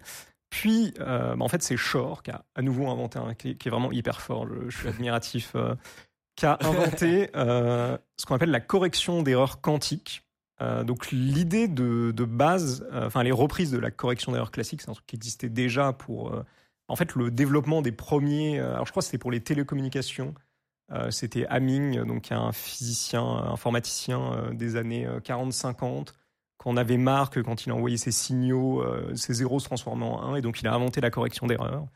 Donc le premier truc que tu peux t'imaginer, c'est que voilà, si mon 0 ou mon 1 il est trop fragile, bah, je vais juste répéter l'information. Je vais juste dire, mais en fait, mon 0 c'est 3 0 et mon 1 c'est 3 1. Et du coup, si j'ai un 0 qui se transforme en 1, tu vois que j'ai encore deux 0 qui retiennent mon information. Euh, et donc, je peux faire un vote de majorité, dire bah, le 1, il est tout seul, il est louche. Par contre, j'ai encore deux 0. À mon avis, c'était 0, 0, 0. Et hop, le 0, je transforme en 1. Et après, tu vois, dans ton algorithme, ça voudrait dire que tu auras, tu vois, auras une étape où tu vas faire les opérations, une étape où tu vas corriger les erreurs, une étape où tu vas faire les opérations. Euh, donc, tu vois, auras, en fait, à la fin, la machine que tu as, elle corrige autant les erreurs qu'elle fait des calculs. Les deux seront l'un après l'autre. En... Autant d'énergie à corriger les bugs intempestifs euh, qu'à calculer des trucs, quoi. Ouais, bah en fait, à la fin, euh, parce que c'est ce qui était sur l'animation, c'est que, tu vois, si tu as 3 zéros, mais que tu as 2 zéros qui se transforment en 1, euh, bah là ça marche plus. Tu vois, même ton vote de majorité, bah il va inverser le zéro, le dernier qui restait qui était bon, il va le mettre en 1 et tu t'auras ajouté une erreur avec ta correction. Donc en fait, c'est ce qu'on appelle le seuil de la correction d'erreur. Donc c'est hyper important, c'est euh, le fait qu'en fait ta correction d'erreur elle marche, mais si de base tes qubits ils sont assez bons. Euh, si ils sont, si de toute façon par rapport à la fréquence à laquelle tu peux faire ta correction, si de toute façon il y a 10 erreurs entre chaque étape de correction, ça marchera pas, tu vois. Euh, et donc, je veux dire que c'est hyper important parce que je pense qu'on peut se dire, ok, alors il me parle de, ce truc de correction d'erreur. En fait, si vous voulez un parallèle de c'est quoi de la correction d'erreur, c'est un QR code. Euh, si vous avez euh, déjà vu un QR code et que vous scratchez un petit bout et que vous réessayez de le flasher, ça marchera toujours en fait, parce qu'il y a une redondance d'informations qui fait que même si un petit bout est pas là, bah tout va bien. Et pareil, dans, dans les CD, euh, si tu rayes un CD, euh, comme il y a de la correction d'erreur, c'est pareil. C'est, tu peux avoir le film intact quand même. Mais là, en fait, c'est vraiment important ce que tu dis. C'est là où tout se joue en réalité, parce que c'est ce qui distingue un ordi qui sert à rien d'un ordi avec lequel on peut vraiment, vraiment faire des trucs. Et aujourd'hui, on n'a que des ordis qui servent à rien, justement parce que. Ils servent pas tout à fait à rien. c'est non, c'est des très beaux objets de physique, c'est incroyable. Par contre, on n'a jamais fait. Alors, si en fait, on a fait. Enfin, le, euh, en fait, c'est Google qui a fait un calcul plus rapidement sur un ordinateur quantique que. Euh, enfin, ils ont estimé qu'il aurait fallu 10 euh, 000 ans sur un ordinateur classique. Après, il y a des gens qui ont dit bon, j'ai optimisé, en fait, il aurait fallu moins, etc. Mais bon, bah, on va pas rentrer dans ce tunnel. Mais en tout cas, voilà, ils ont, ils ont appelé ça la suprématie quantique. Mais en fait, le calcul était tellement, enfin, était choisi spécifiquement. Tu vois, c'était le seul calcul à peu près qu'il pouvait faire, qui marchait, et c'est pas du tout un calcul utile, tu vois. Et pour faire vraiment un calcul utile, il y aura besoin de cette correction d'erreur, donc qui est juste rajouter de la redondance dans mon système. Et euh, le problème aujourd'hui, c'est vraiment que comme il y a beaucoup de bruit, euh, il y a beaucoup d'erreurs, il faut beaucoup de redondance. Et donc à la fin, euh, bah, des chercheurs toujours de chez Google ont estimé que pour faire tourner l'algorithme de Shor, euh, donc qui est souvent ce qu'on utilise pour les benchmarks, donc pour casser RSA, il faudrait 20 millions de qubits. Le, et pour donner un ordre de grandeur, le record aujourd'hui, c'est euh, alors Google, IBM, 70. Google en a 70, IBM ils en ont 400 à peu près. Il y a une entreprise qui a annoncé qu'ils en avaient 1000. Après, IBM, il faut faire attention parce qu'on ne sait pas trop ce qu'ils font. Ils sont extrêmement opaques. Ok, d'accord. C'est un peu une boîte noire, IBM. Donc, Google partage beaucoup plus ce qu'ils font. Ok. Euh, en, tout, cas, tu vois qu'il y a. On est sûr qu'eux, ils en ont au moins 70, ce qui est très, a priori très très loin du compte. oui. Euh, c'est, on est très très loin du compte et donc euh, le. Et c'est pas juste mettre mettre 100 fois plus d'argent, j'imagine, ou faire ou dupliquer la machine pour augmenter les qubits.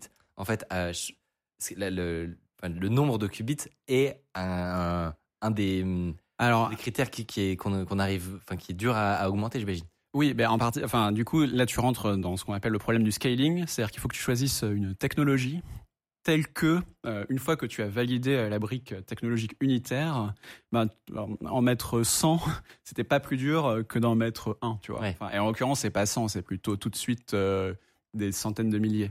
Mais du coup, avec les nombres en question, euh, par exemple, euh, une première barrière, c'est la taille des cryostats à dilution. Tu vois, je t'ai montré des frigos. Oui, ça C'est combien, combien, de qubits un frigo comme ça là? Ben, Alors, si vraiment tu le. Ah, waouh, j'aurais dû essayer de calculer ce nombre. Tu peux en mettre jusqu'à 50 ou 100, je crois. Ouais, en termes de ligne de descente et de montée, euh, ouais. Ok. En physique, Ouais. euh, c'est ça. Tu pourras pas en mettre faire 20 10 000. millions là-dedans. Imaginons, imaginons qu'on optimise comme des ouf gueudins et qu'on ait que des lignes d'essai. Je pense qu'une safe bound sur un cryostat que tu as vu en image, c'est moins que 5000. Genre, et là, je suis vraiment mais maxi généreux, tu vois. Ouais. Bon, en gros, euh, soit on se retrouve avec des buildings euh, remplis de frigo euh, à 0 degré Kelvin, soit on trouve une autre solution. Et j'imagine, en réalité, cette première solution n'existe même pas. C'est-à-dire que, parce que moi, j'ai effectivement, c'était un des rares moments où le grand public a entendu parler du quantique à nouveau. C'était, c'est bon, Google a atteint la suprématie quantique. Suprématie quantique qui est censée être le point d'inflexion où on a prouvé qu'on savait faire un truc mieux avec un ordi quantique qu'avec euh, un, algorithme, enfin un CPU normal. Et donc là, tout le monde a entendu parler de ça en mode, oh, vous avez vu, c'est bon, ça y est, etc. Et en fait, comme tu dis, bon, euh, l'algo, il, il, sert à rien là. a priori, personne, ne- ne- ne- n'en a entendu parler à nouveau. Et vous, vous n'êtes pas parti sur a priori la même stratégie. C'est ce que j'ai, compris. Euh, vous êtes sur un, chemin complètement différent. Expliquez-nous pourquoi déjà. Pourquoi vous faites pas comme Google? On pourrait se dire si Google le fait a priori, c'est qu'ils ont des bonnes raisons d'être sur cette voie-là. Pourquoi vous faites pas comme Google et à quoi ressemble votre solution en gros? Mhm. Je me, je me- Ouais, non, vas-y, il faut, il faut un peu plus Donc, de correction de- Le, donc l'idée de, Google et IBM, ils utilisent la même techno euh, qu'on appelle les transmons euh, pour ceux qui voudront creuser. Donc il y a un truc qui a été donc qui a été développé en 2008, je crois, et qui euh, qui quand même marche très bien. C'est euh, euh, et tu vois le- l'expérience de suprématie quantique, même si en fait c'est qu'un point de départ dans l'histoire de l'ordinateur quantique, euh, ça montre quand même que tu vois Google, ils ont réussi à maîtriser euh, 50 qubits transmons ensemble, à euh, faire ce qu'ils voulaient, etc. Donc en, vrai, c'est une expérience de physique absolument magnifique, quoi. Enfin, c'est un énorme exploit technique déjà ce qu'ils ont fait. Enfin, faut rendre à César ce qui est à César, quoi. Oui, bah, ça a fait Nature direct. Euh, Donc Nature, c'est la, enfin, c'est le journal le plus prestigieux. Donc c'est vraiment, euh, c'est vraiment, enfin, c'est une expérience incroyable ce qu'ils Ouais. ont fait. Euh, le, donc l'histoire d'Alice et Bob, elle commence plus vers euh, donc 2014-2015 où en fait des chercheurs euh, français ont inventé un nouveau type de qubit qui donc s'appelle le qubit de chat. Donc c'est pour ça que sur les logos d'Alice et Bob, il y a des petits chats. Donc c'est une référence au chat de Schrödinger. Euh, et donc l'idée du qubit de chat, c'est euh, oui donc en fait il y a pour comprendre le qubit de chat, il y a un truc à expliquer d'abord. du qubit. c'est euh, que en fait il y a dans un ordinateur quantique donc non seulement il y a beaucoup d'erreurs mais en plus il y a deux types d'erreurs. Donc euh, souvent ce qu'on utilise c'est une représentation sur une sphère. Donc en fait où un bit classique on peut imaginer c'est juste une pièce euh, pile ou face par exemple. En fait un qubit son état on peut le représenter comme euh, une flèche qui pointe sur une sphère donc tu vois si elle pointe vers le nord c'est 0 si elle pointe vers le sud c'est 1 si elle est sur l'équateur, c'est qu'elle est en superposition de 0 et 1. Et tu vois qu'il y a un continuum d'états Ouais. le long de la sphère. Je vais prendre juste une seconde. Tu vois, on n'arrête pas de dire on fait des états superposés. Et ce que ça veut dire, c'est que tu es 20% dans 0 et 40%. Non, évidemment. Voilà, je suis une erreur de maths, évidemment. 80% dans, dans 1. Et du coup, euh, intuitivement, tu pourrais dire ah oui, un qubit, c'est un curseur, quoi. Ouais.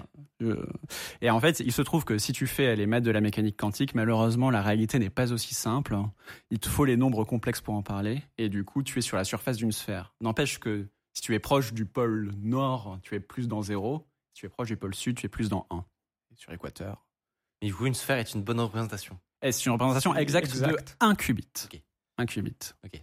Et donc, tu vois, les, les erreurs dont on parlait, c'est passer du pôle nord au pôle sud.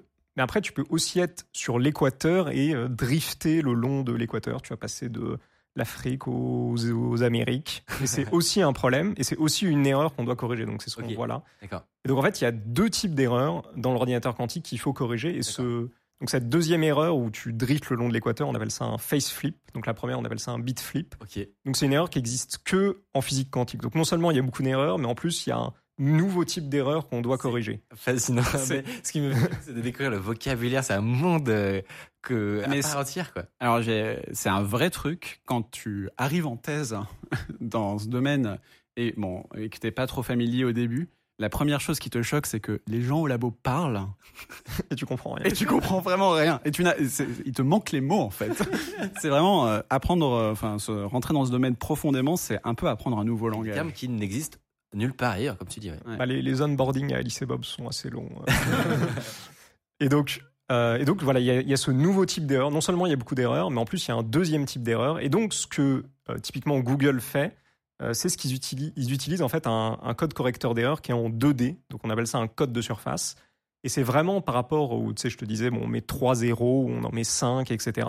Tu vois, on augmente la redondance selon une direction. Là, pour corriger les deux types d'erreurs, en fait, ils sont obligés d'avoir des qubits en deux dimensions. Donc, une dimension pour corriger les zéros qui vont se transformer en 1, et une dimension pour corriger donc les drifts selon l'équateur. En fait, c'est quand tu es en superposition de 0 et 1, en fait, mathématiquement, tu es dans l'état 0 plus 1. En fait, tu peux passer dans l'état 0 moins 1. Genre, le signe peut changer. Avec les crochets. Et c'est avec les crochets, et c'est aussi un problème. Et donc, ils ont besoin de ces deux dimensions pour corriger les deux types d'erreurs. Et c'est pour ça qu'on arrive au chiffre de 20 millions. Tu vois, parce qu'à la fin, Oui, en fait, quand à chaque, enfin, quand t'augmentes un qubit, d'un qubit, en fait, euh, t'as besoin de corriger deux fois ces erreurs, donc c'est la, Ouais. la progression est. euh, C'est au carré, quoi. carré. Et ils sont, tu vois, ils sont à 1 pour 1000. En gros, c'est-à-dire qu'ils prévoient ça. euh, L'informaticien quantique du futur, enfin, si, euh, selon Google, tu vois, il, il manipulera, lui, il sera à un niveau plus abstrait où il s'embêtera pas avec la correction d'erreurs. En fait, chaque qubit qu'il manipulera, ça sera en vrai 1000 qubits derrière. Ouais, ouais, d'accord. Cachés, mais qui corrigeront tout ce qu'il fait. Voilà. Et c'est comme ça qu'on arrive à ce chiffre de 20 millions. Ah, mais c'est pas, c'est marrant. J'ai compris, enfin, pourquoi, depuis tout à l'heure, on parle de 70 qubits, 200 qubits, et que pourtant, quand on. Parce qu'on peut faire des simulations avec- via des API de, de, d'IBM ou de Oui. Azure Tout à fait. euh, pour interagir avec des qubits. Et les, les nombres, c'est plutôt euh, 7 ou euh, 8, je me rappelle plus exactement. Alors, sur l'API d'IBM, c'est vraiment des qubits hardware que tu as. C'est pas des qubits euh, qu'on dirait logiques, Ouais. qui sont des collections de qubits qu'on corrige en continu pour essayer d'en avoir un mieux. Et du coup, euh, t'en as pas beaucoup sur euh, leurs API. Mais je crois que sur leur API, il y en a au moins, ils ont au moins un chip à 50 qubits, non. IBM. Mais Ouais. voilà. Pardon, j'ai dévié.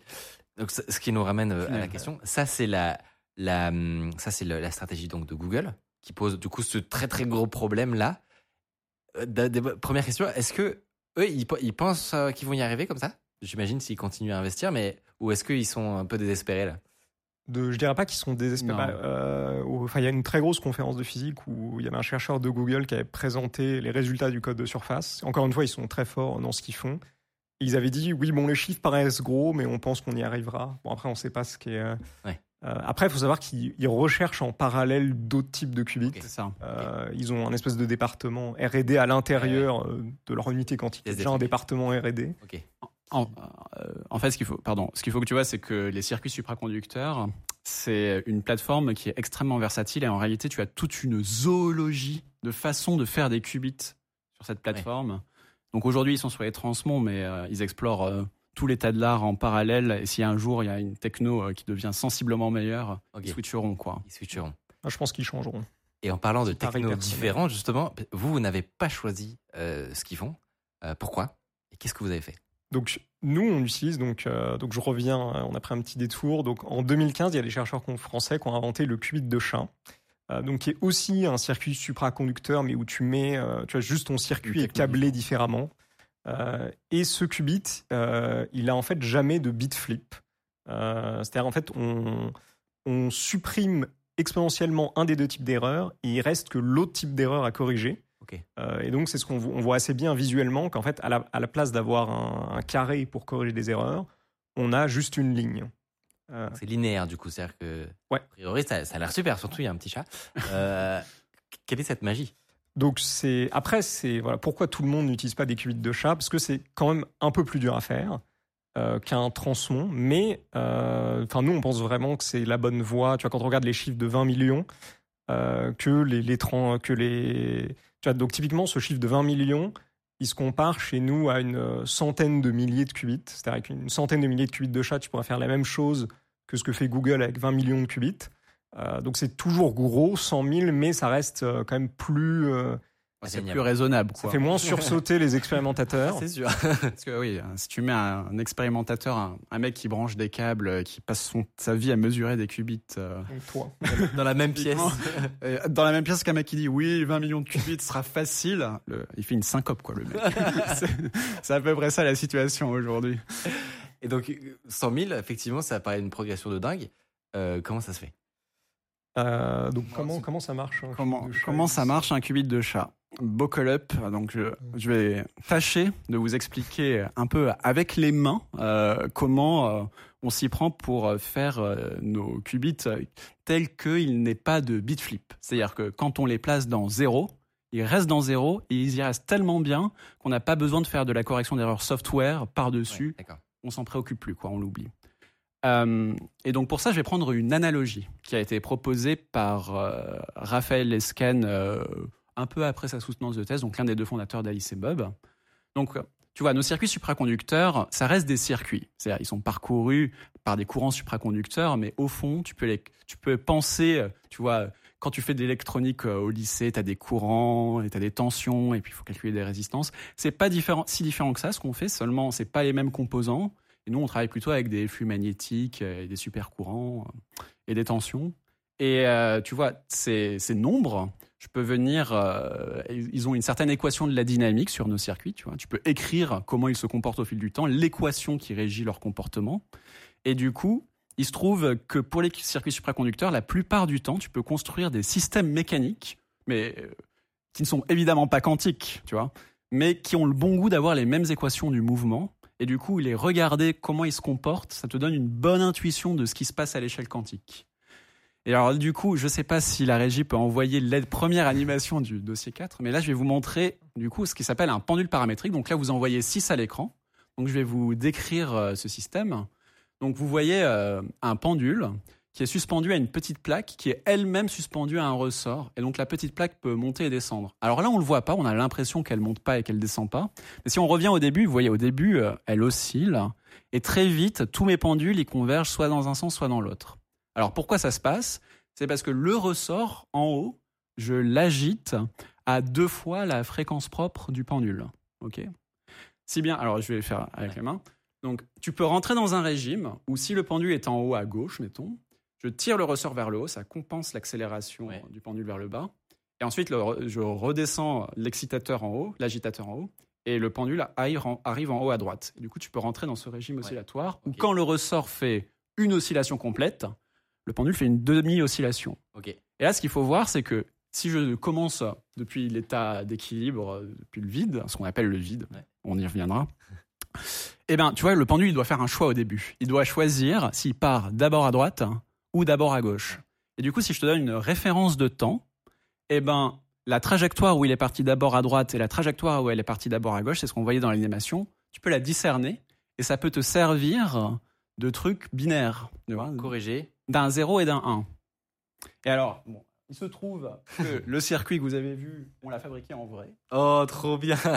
Du coup, Trop je vous le stylé. Je le voyais un peu derrière, je me demandais vraiment ce que c'était depuis le début. Donc c'est vraiment Trop ce que vous avez vu euh, sur l'animation. Vous voyez, ici, là, euh, je sais pas si on voit bien à la régie, j'ai un ressort. euh, Juste avant, pour préciser, ça, dans l'idée, c'est un qubit de chat Dans l'idée, c'est un qubit de chat. Évidemment, c'en est pas un. hein. Analogie, C'est évidemment. une analogie. Je Ça veux a vra- juste ça a vraiment vous les donner mêmes un, équations quand Ça a même. vraiment les mêmes équations. C'est-à-dire, si tu, là tu écris l'équation θ, euh, enfin sur θ et θ point euh, du pendule et sur x et x point de ça, et que tu- je te montre les équations du circuit, ben c'est les mêmes. Seulement dans notre circuit supraconducteur, si vous faites de la mécanique quantique, nos- nous on n'écrit pas des variables, on a des opérateurs qui ont des chapeaux et du coup il y a des crochets partout. euh, mais euh, mais au fond c'est la même chose. Ok. c'est un peu la même chose. Ok. Et donc, tu vois, ce truc-là monte et descend. Je peux l'agiter avec ce petit moteur. Et ça, ça oscille. Et donc, déjà, un truc marrant, donc, je sais pas si la régie peut envoyer la vidéo, c'est que avec le pendule, on, on a montré euh, que. Enfin, on a montré. Alors, par contre, je pense qu'on peut couper le son. Le Donc son là, voilà, et si tu peux refaire play, c'est parfait. En gros, euh, ah ben, on n'a plus la vidéo. Tant pis, c'est pas grave. Donc là, j'ai superposé euh, plein d'images de mon pendule en même temps et je les ai synchronisées. Il y en a quatre. Donc au début, ça fait un peu n'importe quoi quand je pars euh, du- de l'état au repos. Le système est dans un régime assez chaotique, tu vois. Ouais. Mais très vite, donc là, ça commence à arriver, tu vois, tu converges soit vers la trajectoire qui est dans un sens, là c'est bon, on est bien synchronisé, soit vers celle qui est dans l'autre sens. J'avais pas compris avec le. oh, franchement, avec l'animation Voilà. d'avant, j'arrivais pas bien à comprendre. Et là, c'est très clair. hyper clair. Et alors là, par exemple, juste pour dire le donc le chat qui va osciller comme ça, ça va être notre 0. C'est Et ça. celui qui va osciller en opposition de phase comme ça, ça va être notre 1. Ouais. Et alors là, il y a une observation cruciale à faire. C'est que si vous regardez la partie supérieure de l'image, donc euh, là où le pendule est ancré, je sais pas si vous voyez, mais toutes les vidéos sont parfaitement superposées. Tu Ouais. peux pas les discerner. Ouais. Au début, tu peux, Ouais, ouais, ouais. mais pas dans le régime permanent. Là, on voit. Enfin, il fallait le temps que ça se synchronise, en fait. Oui. Euh, mais à la fin, tout ce qu'on peut considérer comme de l'erreur, du coup, en fait, euh, disparaît. Alors, J'ai envie d'y arriver. donc déjà, je vais vous dire pourquoi ce système est bien protégé contre les bit flips. Ouais. Alors ça, c'est la vidéo suivante. Je profite. Mais moi, ce que j'ai hâte qu'on qu'on le fasse marcher parce qu'en vrai, ah, vous voulez le faire marcher en vrai? On peut, on pourra. Ah ben, j'ai la Limetsu, mais il faut, euh, il faut que quelqu'un me ramène le sac de course qui est dans le lobby. Franchement, ça. ça vaut le coup. Ça- franchement, ça vaut le coup. On le fera, à la, on le fera à la fin. Ok, ok. Comme ça, ils ont le temps d'amener tout ça. Ok, bon, donc si on peut envoyer la vidéo suivante, je vais vous démontrer que ça marche. Ça donc là, j'ai pris euh, deux vidéos qui sont en phase, et vous voyez avec mon doigt, je viens donner des coups dans le pendule. Ça, vous pouvez imaginer que c'est le monde extérieur qui vient perturber le système. Je sais pas si vous voyez, mais il s'auto-stabilise, il revient tout seul. Tu vois? Il passe pas dans l'autre état, il reste dans l'autre état. C'est un système qui est extrêmement robuste aux perturbations. Ok. Donc ça, ça en fait un bon candidat pour être un bit. Là, tu m'as dit, bon, ben, génial, tu m'as fait euh, un bit classique avec euh, Un un pendule. pendule. Il m'en faut plus que 50 millions pour faire un ordinateur normal. Oui, même pas quantique pour l'instant. ok, et donc là, le, le point crucial, ok, je vais faire un tout petit détour, mais je pense que ça vaut le coup. Donc vous voyez, dans, pour l'informatique classique, vous voulez pas que vos ordinateurs euh, aient des erreurs, et donc ce que ça veut dire, c'est que le monde extérieur, j'en sais rien, l'é- l'é- l'électricité statique, les rayons cosmiques, ce que vous voulez, est transformé en 0 ou en 1. Et ça, vous pouvez imaginer que c'est une porte non conditionnelle à quelque chose d'extérieur. Ouais. Ok. Par exemple, oui ou non, le chat a marché sur le processeur et changé un bit. Exactement. Bon, eh bien, en informatique quantique, il y a un truc qui s'appelle euh, la mesure, qui a le mauvais goût de projeter les états. Et en fait, c'est totalement analogue à ce que euh, ce que tu ne veux pas, c'est que l'environnement puisse modifier, euh, pardon, le système puisse modifier l'environnement. D'accord? C'est-à-dire qu'il ne faut pas non plus que ton ordinateur puisse modifier pendant le calcul. À la fin, évidemment, tu vas le regarder, mais pendant le calcul, tu ne veux pas que ton système puisse faire fuir de l'information vers l'environnement. Et il se trouve que, étant donné la façon dont nos circuits sont designés, le seul endroit où il y a un vrai gros point de fuite, si je le montre sur le pendule, c'est ici. Ok. D'accord? C'est, vraiment à cet endroit que notre circuit, on dit qu'il est très dissipatif, qu'il y a beaucoup de décohérence. Or, ce, ce truc-là, tu vois, quand, quand tu es bien dans ton code space, on parle de tu vois, la trajectoire qui nous sert de 1 et de 0, Ouais. ben, si tu regardes que ce truc, que je te cache le reste, Ouais. tu ne peux pas savoir si le système il est dans 0 ou dans 1. Et ça, ça veut dire que, alors, bon, évidemment, ce serait plus dur que ça, mais si je prends ce pendule et que je le refroidis très très froid, euh, bien plus froid que l'énergie typique euh, d'excitation de, ce pendule, et que je l'agitais avec euh, des états cohérents, enfin, bref, sur le principe, on pourrait imaginer le mettre dans une superposition cohérente s'il n'y avait pas du tout de frottement à cet endroit et qu'il y reste. Et en fait, c'est exactement ce qu'on fait dans nos circuits. Seulement, ce pendule dans nos circuits, c'est évidemment pas un pendule, c'est en réalité le champ électromagnétique autour d'un petit résonateur. Tu peux y penser comme euh, une petite boîte dans laquelle on met des photons, parce qu'au fond, ce, avec quoi on travaille, c'est de la lumière, c'est des modes bosoniques. Et le champ électromagnétique dans ces boîtes, la façon dont elle oscille, c'est soit euh, avec une phase nulle par rapport à ce qu'on appelle le drive, soit avec une phase de pi. Et du coup, ça nous sert de 0 et de 1. Du coup, ce qui fait que c'est à peu près équivalent avec euh, cette Exactement. trajectoire en arc de cercle de ce truc. Tout à fait. Dinguerie. Alors, est-ce que je, je vais essayer de, de, de résumer ce que tu viens de dire Tu me dis si je, si je n'ai rien compris. Et, faut, et, et me jugez pas parce que c'est quand même. C'était la partie la plus dure du live. La partie la plus difficile. Ok.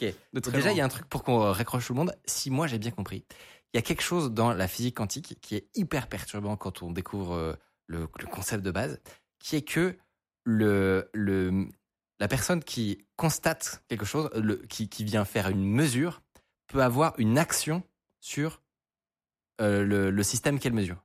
Ce qui est pas trop le cas dans la vie, c'est-à-dire que priori, euh, je sais pas moi, je, quelle analogie on peut prendre? Le fait de regarder le système, alors il y a plein de problèmes avec la façon dont je viens de le dire, a une ac- enfin, change le système, quoi. Par exemple, j'allais vulgaire de le Ça, dire. si tu mesures la vitesse d'un ballon de foot, ça va pas changer sa vitesse juste parce que t'as pris une caméra et t'as filmé sa vitesse. Alors qu'en physique quantique, si, quoi. A priori, si. Et donc, c'est pour ça que ce que t'expliquais, c'est que ici, il y a un système qui permet de, de faire cette synchronisation, entre guillemets, euh, Stabilisation. ouais. stabilisation.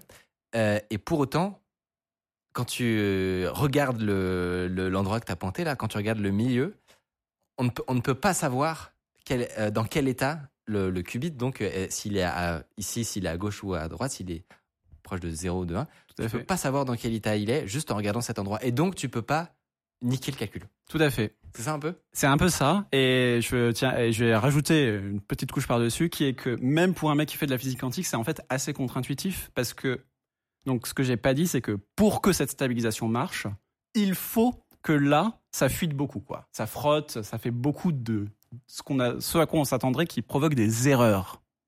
Et euh, il se trouve qu'on a designé ce système pour que, ok, à cet endroit, bah, c'est tout pourri, il y a beaucoup d'informations qui fuient, mais on, l'a tailoré pour que l'information qui fuit n'emporte pas le morceau crucial qui est est-ce que je suis dans 0 ou dans 1 Ok. Quand je dis on, euh, c'est véritablement euh, le papier de 2015. C'est pas moi qui ai eu cette idée. Oui, c'est des papiers produits par les fondateurs, du coup, de, c'est ça, de- d'Alice et Bob Ah, ou pas plutôt les, Non. les directeurs de thèse des de thèse des fondateurs. fondateurs. D'accord, ok. Mais c'est Euh, qui leur a après donné l'idée de créer le- l'entreprise Alice et Bob. Alice et Bob, qui est évidemment une référence euh, à ceux qui, ceux que qui j'ai- font de la crypto. Est-ce que j'ai le droit de partir un tout petit peu plus loin? Je t'en prie. Euh, Il y a une dernière animation. Mais ça, et ça, c'est pour les gens du live qui ont envie de regarder des papiers. Je tiens à la montrer. Donc, tu vois, à gauche, là, on remonte le qubit euh, sur la sphère de bloc. euh, euh, ce qu'on appelle la sphère de bloc, la, la boule qui représente l'état quantique. Et à droite, ce que je te représente, c'est un truc qui s'appelle la fonction de Wigner, qui représente, enfin, qui est une représentation de l'état d'un résonateur. Et tu vois, un physicien, lui, il regarde cette fonction de Wigner, tu vois. Et il a, elle a deux blobs, un rouge en haut et en bas. Bon, bah, c'est le 0 et le 1. Et tu vois, quand euh, la fonction de Wigner, elle a des franges au milieu, ça veut dire que tu es dans un état qui est bien cohérent. Ouais. Le chat, il a des moustaches. et, euh, et voilà. Et du coup, euh, si un jour vous allez sur Archive et vous regardez des papiers, bah, vous verrez euh, pêle-mêle ce type de représentation. Voilà. C'est pour les gens qui font des technos proches de la nôtre, en tout cas, c'est vraiment avec ça qu'on travaille. C'est juste euh, pour le ça, c'est vraiment le printf de l'ordinateur quantique. C'est ce que les physiciens euh, regardent en C'est sortie ça. de bien quantique. analogie. Ah, mais tu vois, genre, euh, t'as deux physiciens qui discutent, il y en a un qui dit Ah ouais, j'ai un qubit, l'autre il dit ben, Montre-moi les franges, de, les moustaches de ton chat, quoi. vois. c'est c'est vraiment ça. Et donc, là, dans le schéma qu'on a vu, si jamais euh, au milieu, en gros, il y avait un truc tout rouge, euh, enfin, qui clignote et qui Ça tourne. veut dire que tu es bien sur l'équateur de la sphère de bloc, que tu as bien un, un mélange quantique de 0 et de 1. Ok. C'est ça. Ça marche. J'allais dire très clair, mais peut-être pas non plus très clair, mais un peu clair. Ce qui est pas mal déjà, en vrai, quand tu réfléchis. Euh, franchement, c'est hyper intéressant. Merci pour, euh, pour euh, ces schémas et de, de nous avoir amené ça. Ça rend effectivement le truc un peu moins abstrait et euh, abscon, ce qui est souvent le cas quand on parle de ces choses-là. Est-ce que, parce que on, on, on a parlé du fait que tout ça venait d'un papier en 2015, etc., fait par un Français du coup, euh, est-ce que pourtant vous êtes les seuls à travailler, à mettre en place euh, ce système-là? Alors, ce système-là, précisément, on est un peu les seuls. Donc, notre système, donc on fait des qubits de chat. Donc, ça, c'est l'image que je qu'on vient de flasher. Et la façon dont on les fait, c'est euh, une stabilisation dissipative. On est un peu les seuls à les faire, mais on n'est pas les seuls à travailler avec des qubits de chat. Il y a d'autres façons de les faire. Il y a quand même Amazon qui fait pareil. Mais, C'est pareil. Mais ça- mais du coup, en fait, Amazon, ils ont. euh, en gros, ils ont. C'est un peu les derniers à s'être lancés. Enfin, Google et IBM, ils sont lancés depuis euh, 10 ans à peu près, même un peu plus maintenant. Euh, et euh, Microsoft aussi, ils sont lancés depuis assez longtemps. Et Amazon, bon, ils s'étaient pas lancés. Juste un moment, ils ont annoncé qu'on va travailler sur ordinateur quantique. Et en fait, ce qu'on a appris après, c'est qu'ils ont, ils ont recruté euh, plein de chercheurs, donc vraiment des grosses stars aux États-Unis, euh, genre 50 chercheurs hyper connus. Ils les, ils les ont fait travailler pendant un an pour savoir quelle est la bonne voie pour construire un ordinateur quantique. Et la conclusion, c'est qu'il faut faire comme Alice et Bob. c'est, c'est, vraiment à peu près ça qui s'est passé. Ah ouais. Et donc ça, donc finalement on peut dire, euh, enfin si tu regardes juste la situation comme ça, tu peux te dire que bon ça, ça a mis un gros coup de pression aux fondateurs de la boîte, évidemment. Mais C'est finalement, flatteur d'avoir euh, le papier de Raphaël Ezaki hein, sur toutes les slides d'Amazon. et donc c'est, par exemple pour, euh, je sais pas, une des premières questions que je m'étais posée quand on m'a raconté cette histoire, c'est, enfin est-ce que la technologie, enfin notre technologie, elle est brevetée, est-ce qu'ils ont le droit de l'utiliser? Donc oui, elle est brevetée. Mais en fait, tant que tu vends rien, euh, tu vois, ils peuvent construire un labo, faire des qubits de chat dedans, les tester. Tant qu'ils vendent rien, ils, euh, on peut rien faire, tu vois. Donc c'est, enfin, parce que c'est le principe de la science, quoi. Ouais. Tout le monde a le droit de faire de la science. Il peut faire des publications qui complètent la- les. Ouais, totalement. C'est c'est le même, c'est le principe de la science, cool. quoi. Et, euh, et du coup, et, bah déjà, en fait, ça fait énormément de pub pour la technologie d'Alice et Bob, et même en termes de validation, tu vois, C'est une très bonne chose en réalité. quand, quand notre, euh, notre CEO, il va, euh, tu vas présenter à des investisseurs et que tu dis, bah, il y a Amazon qui, qui a validé notre technologie Tamponné. et qui fait pareil, euh, tu vois, c'est, Ouais, ouais. ça, ça, ça met un peu en, en confiance quand même. Euh, puis après, il y a aussi un autre point, c'est que on a donc on a commencé avant eux, on était un peu en avance et on a, enfin, au vu des résultats qu'on a aujourd'hui, on a quand même gardé notre avance. Donc, ce qui est assez cool, parce que c'est pas, enfin, tu parlais un peu de ça, c'est pas qu'une question d'argent justement. Euh, certes, Amazon, ils ont plus d'argent que nous, c'est clair, ils ont sûrement aussi plus de gens maintenant. Mais c'est euh, surtout une question de, de cerveau quand même aujourd'hui Ouais. vu que ça, ça reste quand même de la recherche fondamentale. En France, on est très bon pour produire des cerveaux, ça c'est incontestable.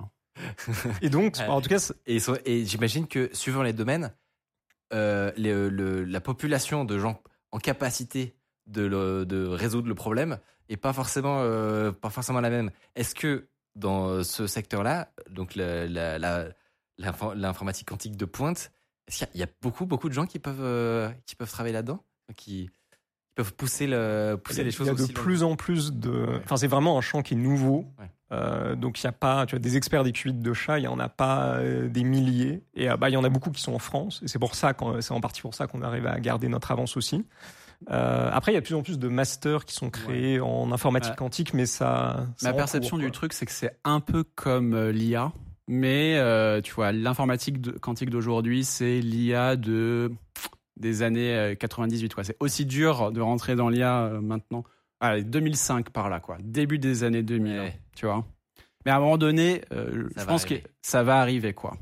À, à grand coup de vulgarisation et tout, les gens vont rentrer plus facilement dedans. Et puis quand il y aura des applications qui marchent vraiment, Bah là, quand vous allez avoir choses. 200 candidatures à ce live, déjà pour commencer, euh, on, a, on a pas mal parlé de, de projection, de ce qui sera possible. Il faut atteindre euh, 100, 000, euh, 100 000 qubits de chat pour euh, ré- résoudre tel ou tel algorithme. Concrètement, si on parle pas de projection, maintenant, là, tout de suite, vous arrivez à voir combien de qubits et vous projetez dans faire combien? Qu'est-ce qu'on a le droit de disclose? J'ai peur de... hein. Alors, en tout cas, bon, on peut dire la, la, euh, l'étape que tout le monde veut franchir aujourd'hui, euh, c'est de faire marcher la correction d'erreur. Oui. Euh, et c'est un truc que personne n'a. De construire ce fameux qubit logique, arriver à corriger les, er- arriver à corriger les erreurs, personne n'y est arrivé jusqu'à aujourd'hui. Euh, donc il y a Google qui était vraiment très très proche, mais qui était juste au-dessus de la barre.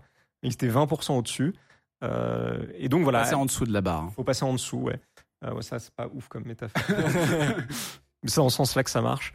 Euh, et euh, donc, à l'ICEBO, on a toujours l'espoir d'être éventuellement les premiers à passer euh, la barre de cette correction d'erreur. Et l'intérêt, c'est que même pour juste faire ça, même pour montrer que la correction d'erreur, elle marche, bah, tu vois, c'était le carré par rapport à la ligne, on a besoin de beaucoup moins de qubits.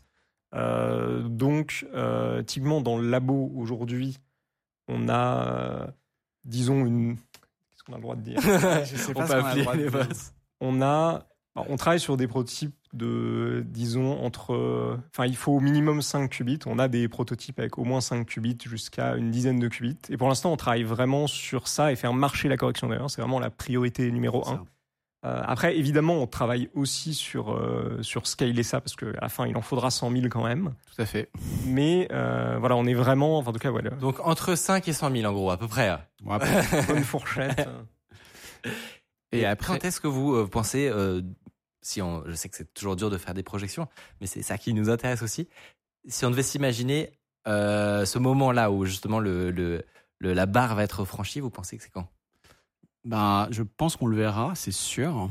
Et euh, moi, si mon petit réseau de neurones bayésien intégré, euh, à force d'écouter les conversations de couloir, euh, enfin, un horizon de temps de 20 ans, ça me paraît euh, même peut-être 10. Enfin, c'est tout à fait possible, quoi. Ça, c'est pour construire un ordi quantique Pour construire un full ordinateur quantique. ouais. pour faire marcher la correction d'erreur Ah oui, ça, c'est beaucoup plus court. c'est euh, je vois peut-être l'année prochaine Ah ouais, Ouais. ah ouais.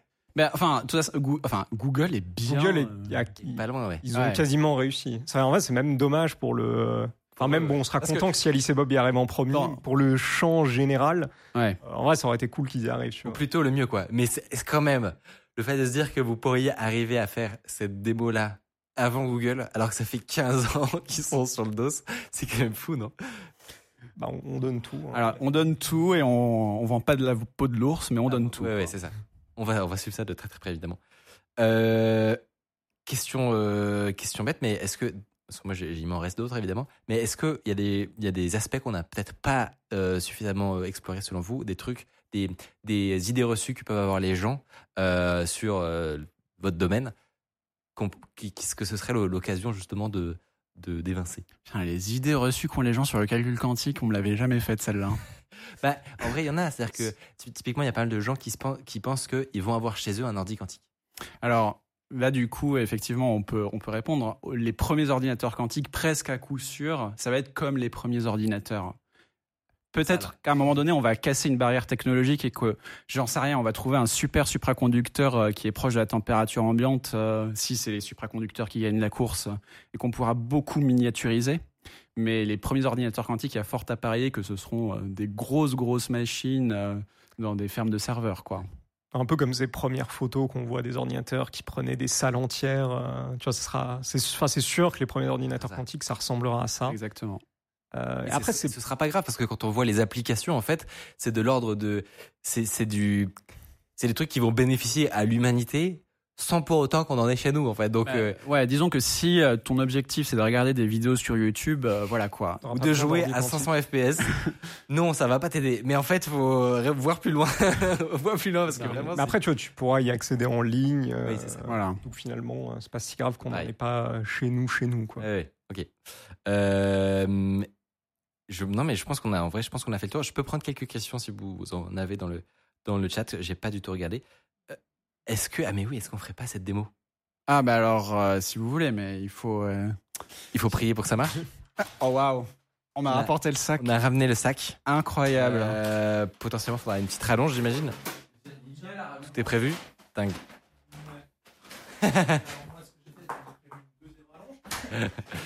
une rallonge de rallonge. Très conseillé, ça. Là c'est le moment où on va voir si euh, le truc a pas pris l'eau pendant les transports. Non, mais c'était sûr qu'on allait le demander. Moi, je, jamais je vois une, une machine aussi, aussi bien conçue. Je- J'allais évidemment. Là, j'ai le Ulysse, stress de euh, l'expérimentateur là. Oui, c'est ça. Ulysse a fait ça tout seul sur ses week-ends. C'est vrai. Il a imprimé les pièces en 3D. euh, Ouais, vraiment, il s'est chauffé project euh, sur l'imprimante 3D de ma chambre quoi. C'est trop bien. Au lieu de rédiger sa thèse. Oui, on va espérer qu'il n'y ait pas un effet. euh, Non mais ça faut pas le dire à maître de thèse. Tu préfères rédiger une branché, thèse. Non, c'est- ah, tu peux brancher euh, le câble, s'il te plaît. Bon, alors là, c'est le moment du roulement de tambour. Ouais, déjà, le truc est sous tension. Alors, si j'appuie là, normalement, ça, ça, Ça va exploser. Oh Ok, donc là, je commente euh, ce qui se passe en temps réel. Donc là, tu vois, on est en train de partir du, du vide et progressivement, on est en train euh, d'injecter de l'énergie dans le pendule. Ok. Ça, le, pen- le pendule est à résonance, ça amplifie. Et donc là, on va atteindre euh, un régime stationnaire. Alors, ça bouge un peu, mais où en réalité. Parce que Regarde tu- là? Si, si tu regardes là, mais en fait, le problème de cette démonstration, c'est que c'est beaucoup plus parlant de la voir en vidéo. Mais euh, tu vois, le mouvement est symétrique que le pendule fasse gauche-droite ou droite-gauche. Et du coup, ça marche. Et tu peux Oui, voir aussi que, cette l'avantage partie de la vidéo, c'est que tu peux superposer des. Exactement. C'est vraiment là que tu vois que le truc marche. Ouais. Tout à fait. Voilà. Je peux donner des pichenettes ou pas Tu peux donner des pichenettes, tout à fait. Tu... euh. Ah, c'est bon, il est resté du même côté. Là. Il, me semble bien que tout s'est bien passé. Du coup, faut avoir l'œil, mais là. Ouais. Parce qu'un autre truc, c'est que c'est très dur de se rendre compte si t'as vu un beat flip ou pas. Il faut vraiment la, la vidéo en replay. euh. Qui n'a pas vu un beat flip, euh, pardon, mais euh, on dirait un move de skateboard. Euh, non mais incroyable. Attends, et c'est juste c'est quoi la c'est quoi la, juste la machine derrière? Ça là Ça, euh, c'est Ouais. juste une alimentation de Ah oui, laboratoire. d'accord, d'accord. et après, euh, tu peux. euh, Mais bon, là, je vais pas rentrer dans ce tunnel, mais tu peux régler la vitesse du moteur et ça va changer plein de trucs sur l'oscillation paramétrique. Mais on va peut-être pas faire un cours de physique trop profond ce soir. Merci. Non mais déjà on a eu un beau cours d'informatique quantique grâce à vous deux donc merci énormément. Euh, un tonnerre de love dans le chat. Euh, vraiment c'était passionnant et, euh, et j'ai envie de vous rappeler dans dans quelques années ou, ou même moins euh, pour faire le Quand point. on quoi. a fait marcher la correction d'erreur, on- Voilà, On c'est reviendra. ça, On revient. en tout cas, vous êtes les bienvenus ici, vraiment. Ça marche. C'est trop, trop cool. Merci beaucoup. Et encore une fois, vous vous le direz pas parce que vous êtes trop humble, etc. Mais c'est possible qu'un jour, euh, dans 10 ans, euh, Alice et Bob, vous- tout le monde connaît son nom, hein, c'est possible, hein, ou que ce soit- qu'il y ait un prix Nobel ou des trucs comme ça vraiment, et vous penserez à nous, euh, et vous reviendrez voir cette vidéo. Euh, donc, euh, donc euh, voilà, franchement, c'est c'est très excitant en tout, en tout cas de suivre cette euh, suivre ce domaine et d'avoir vos traductions en temps réel pour qu'on y, y capte un petit peu quelque chose, parce que sinon, si Ah vous bon, n'êtes on pas là, espère que on est- c'était un peu près clair. euh, on est toujours difficile à vulgariser. Ouais, La et- physique quantique de base, Ah ouais, c'est un enfer à vulgariser, mais euh, Et essayé justement, de faire des jolies images pour que. Ben non, mais c'est c'est parfait. Vous nous avez mis très bien. Et si vous voulez en apprendre un petit peu plus, justement, vous pouvez aller voir String Theory, euh, où tu euh, fais des, des vidéos de vulgarisation qui sont même, même plus courtes, euh, parfois, ici, ou plus longues. Je sais pas c'est quoi le format. C'est euh, bah, c'est vraiment des trucs de une minute là. Est-ce que tu peux Euh, faire une pub pour euh, les vidéos à venir peut-être? Allez-y, allez-y. Euh, non, mais euh, je voulais pas spoiler. euh. Ah bah alors pas de spoil. Non, mais il y a des vidéos qui viendront plus longues sur l'ordinateur quantique. Ok. Faut juste que je fasse ça sur mes soirées. Ça prend du temps. mais euh, Bien. non, oui. Et ben merci, merci encore à vous deux. N'hésitez pas à follow la chaîne Twitch pour la prochaine émission qui sera dans deux semaines, mercredi à 19h. Et, euh, et à vous abonner à la chaîne YouTube. Si vous avez raté les petits bouts de cette émission, et ben il y aura les rediffs dans les prochains jours. Je crois que pour une fois, on, on a prévu de les sortir vraiment très très vite. Donc n'hésitez pas à vous abonner. Et puis, euh, moi, je vous dis une très très bonne soirée. Et, euh, et à la prochaine, tout simplement. Euh, salut tout le Bye monde. bye. Salut.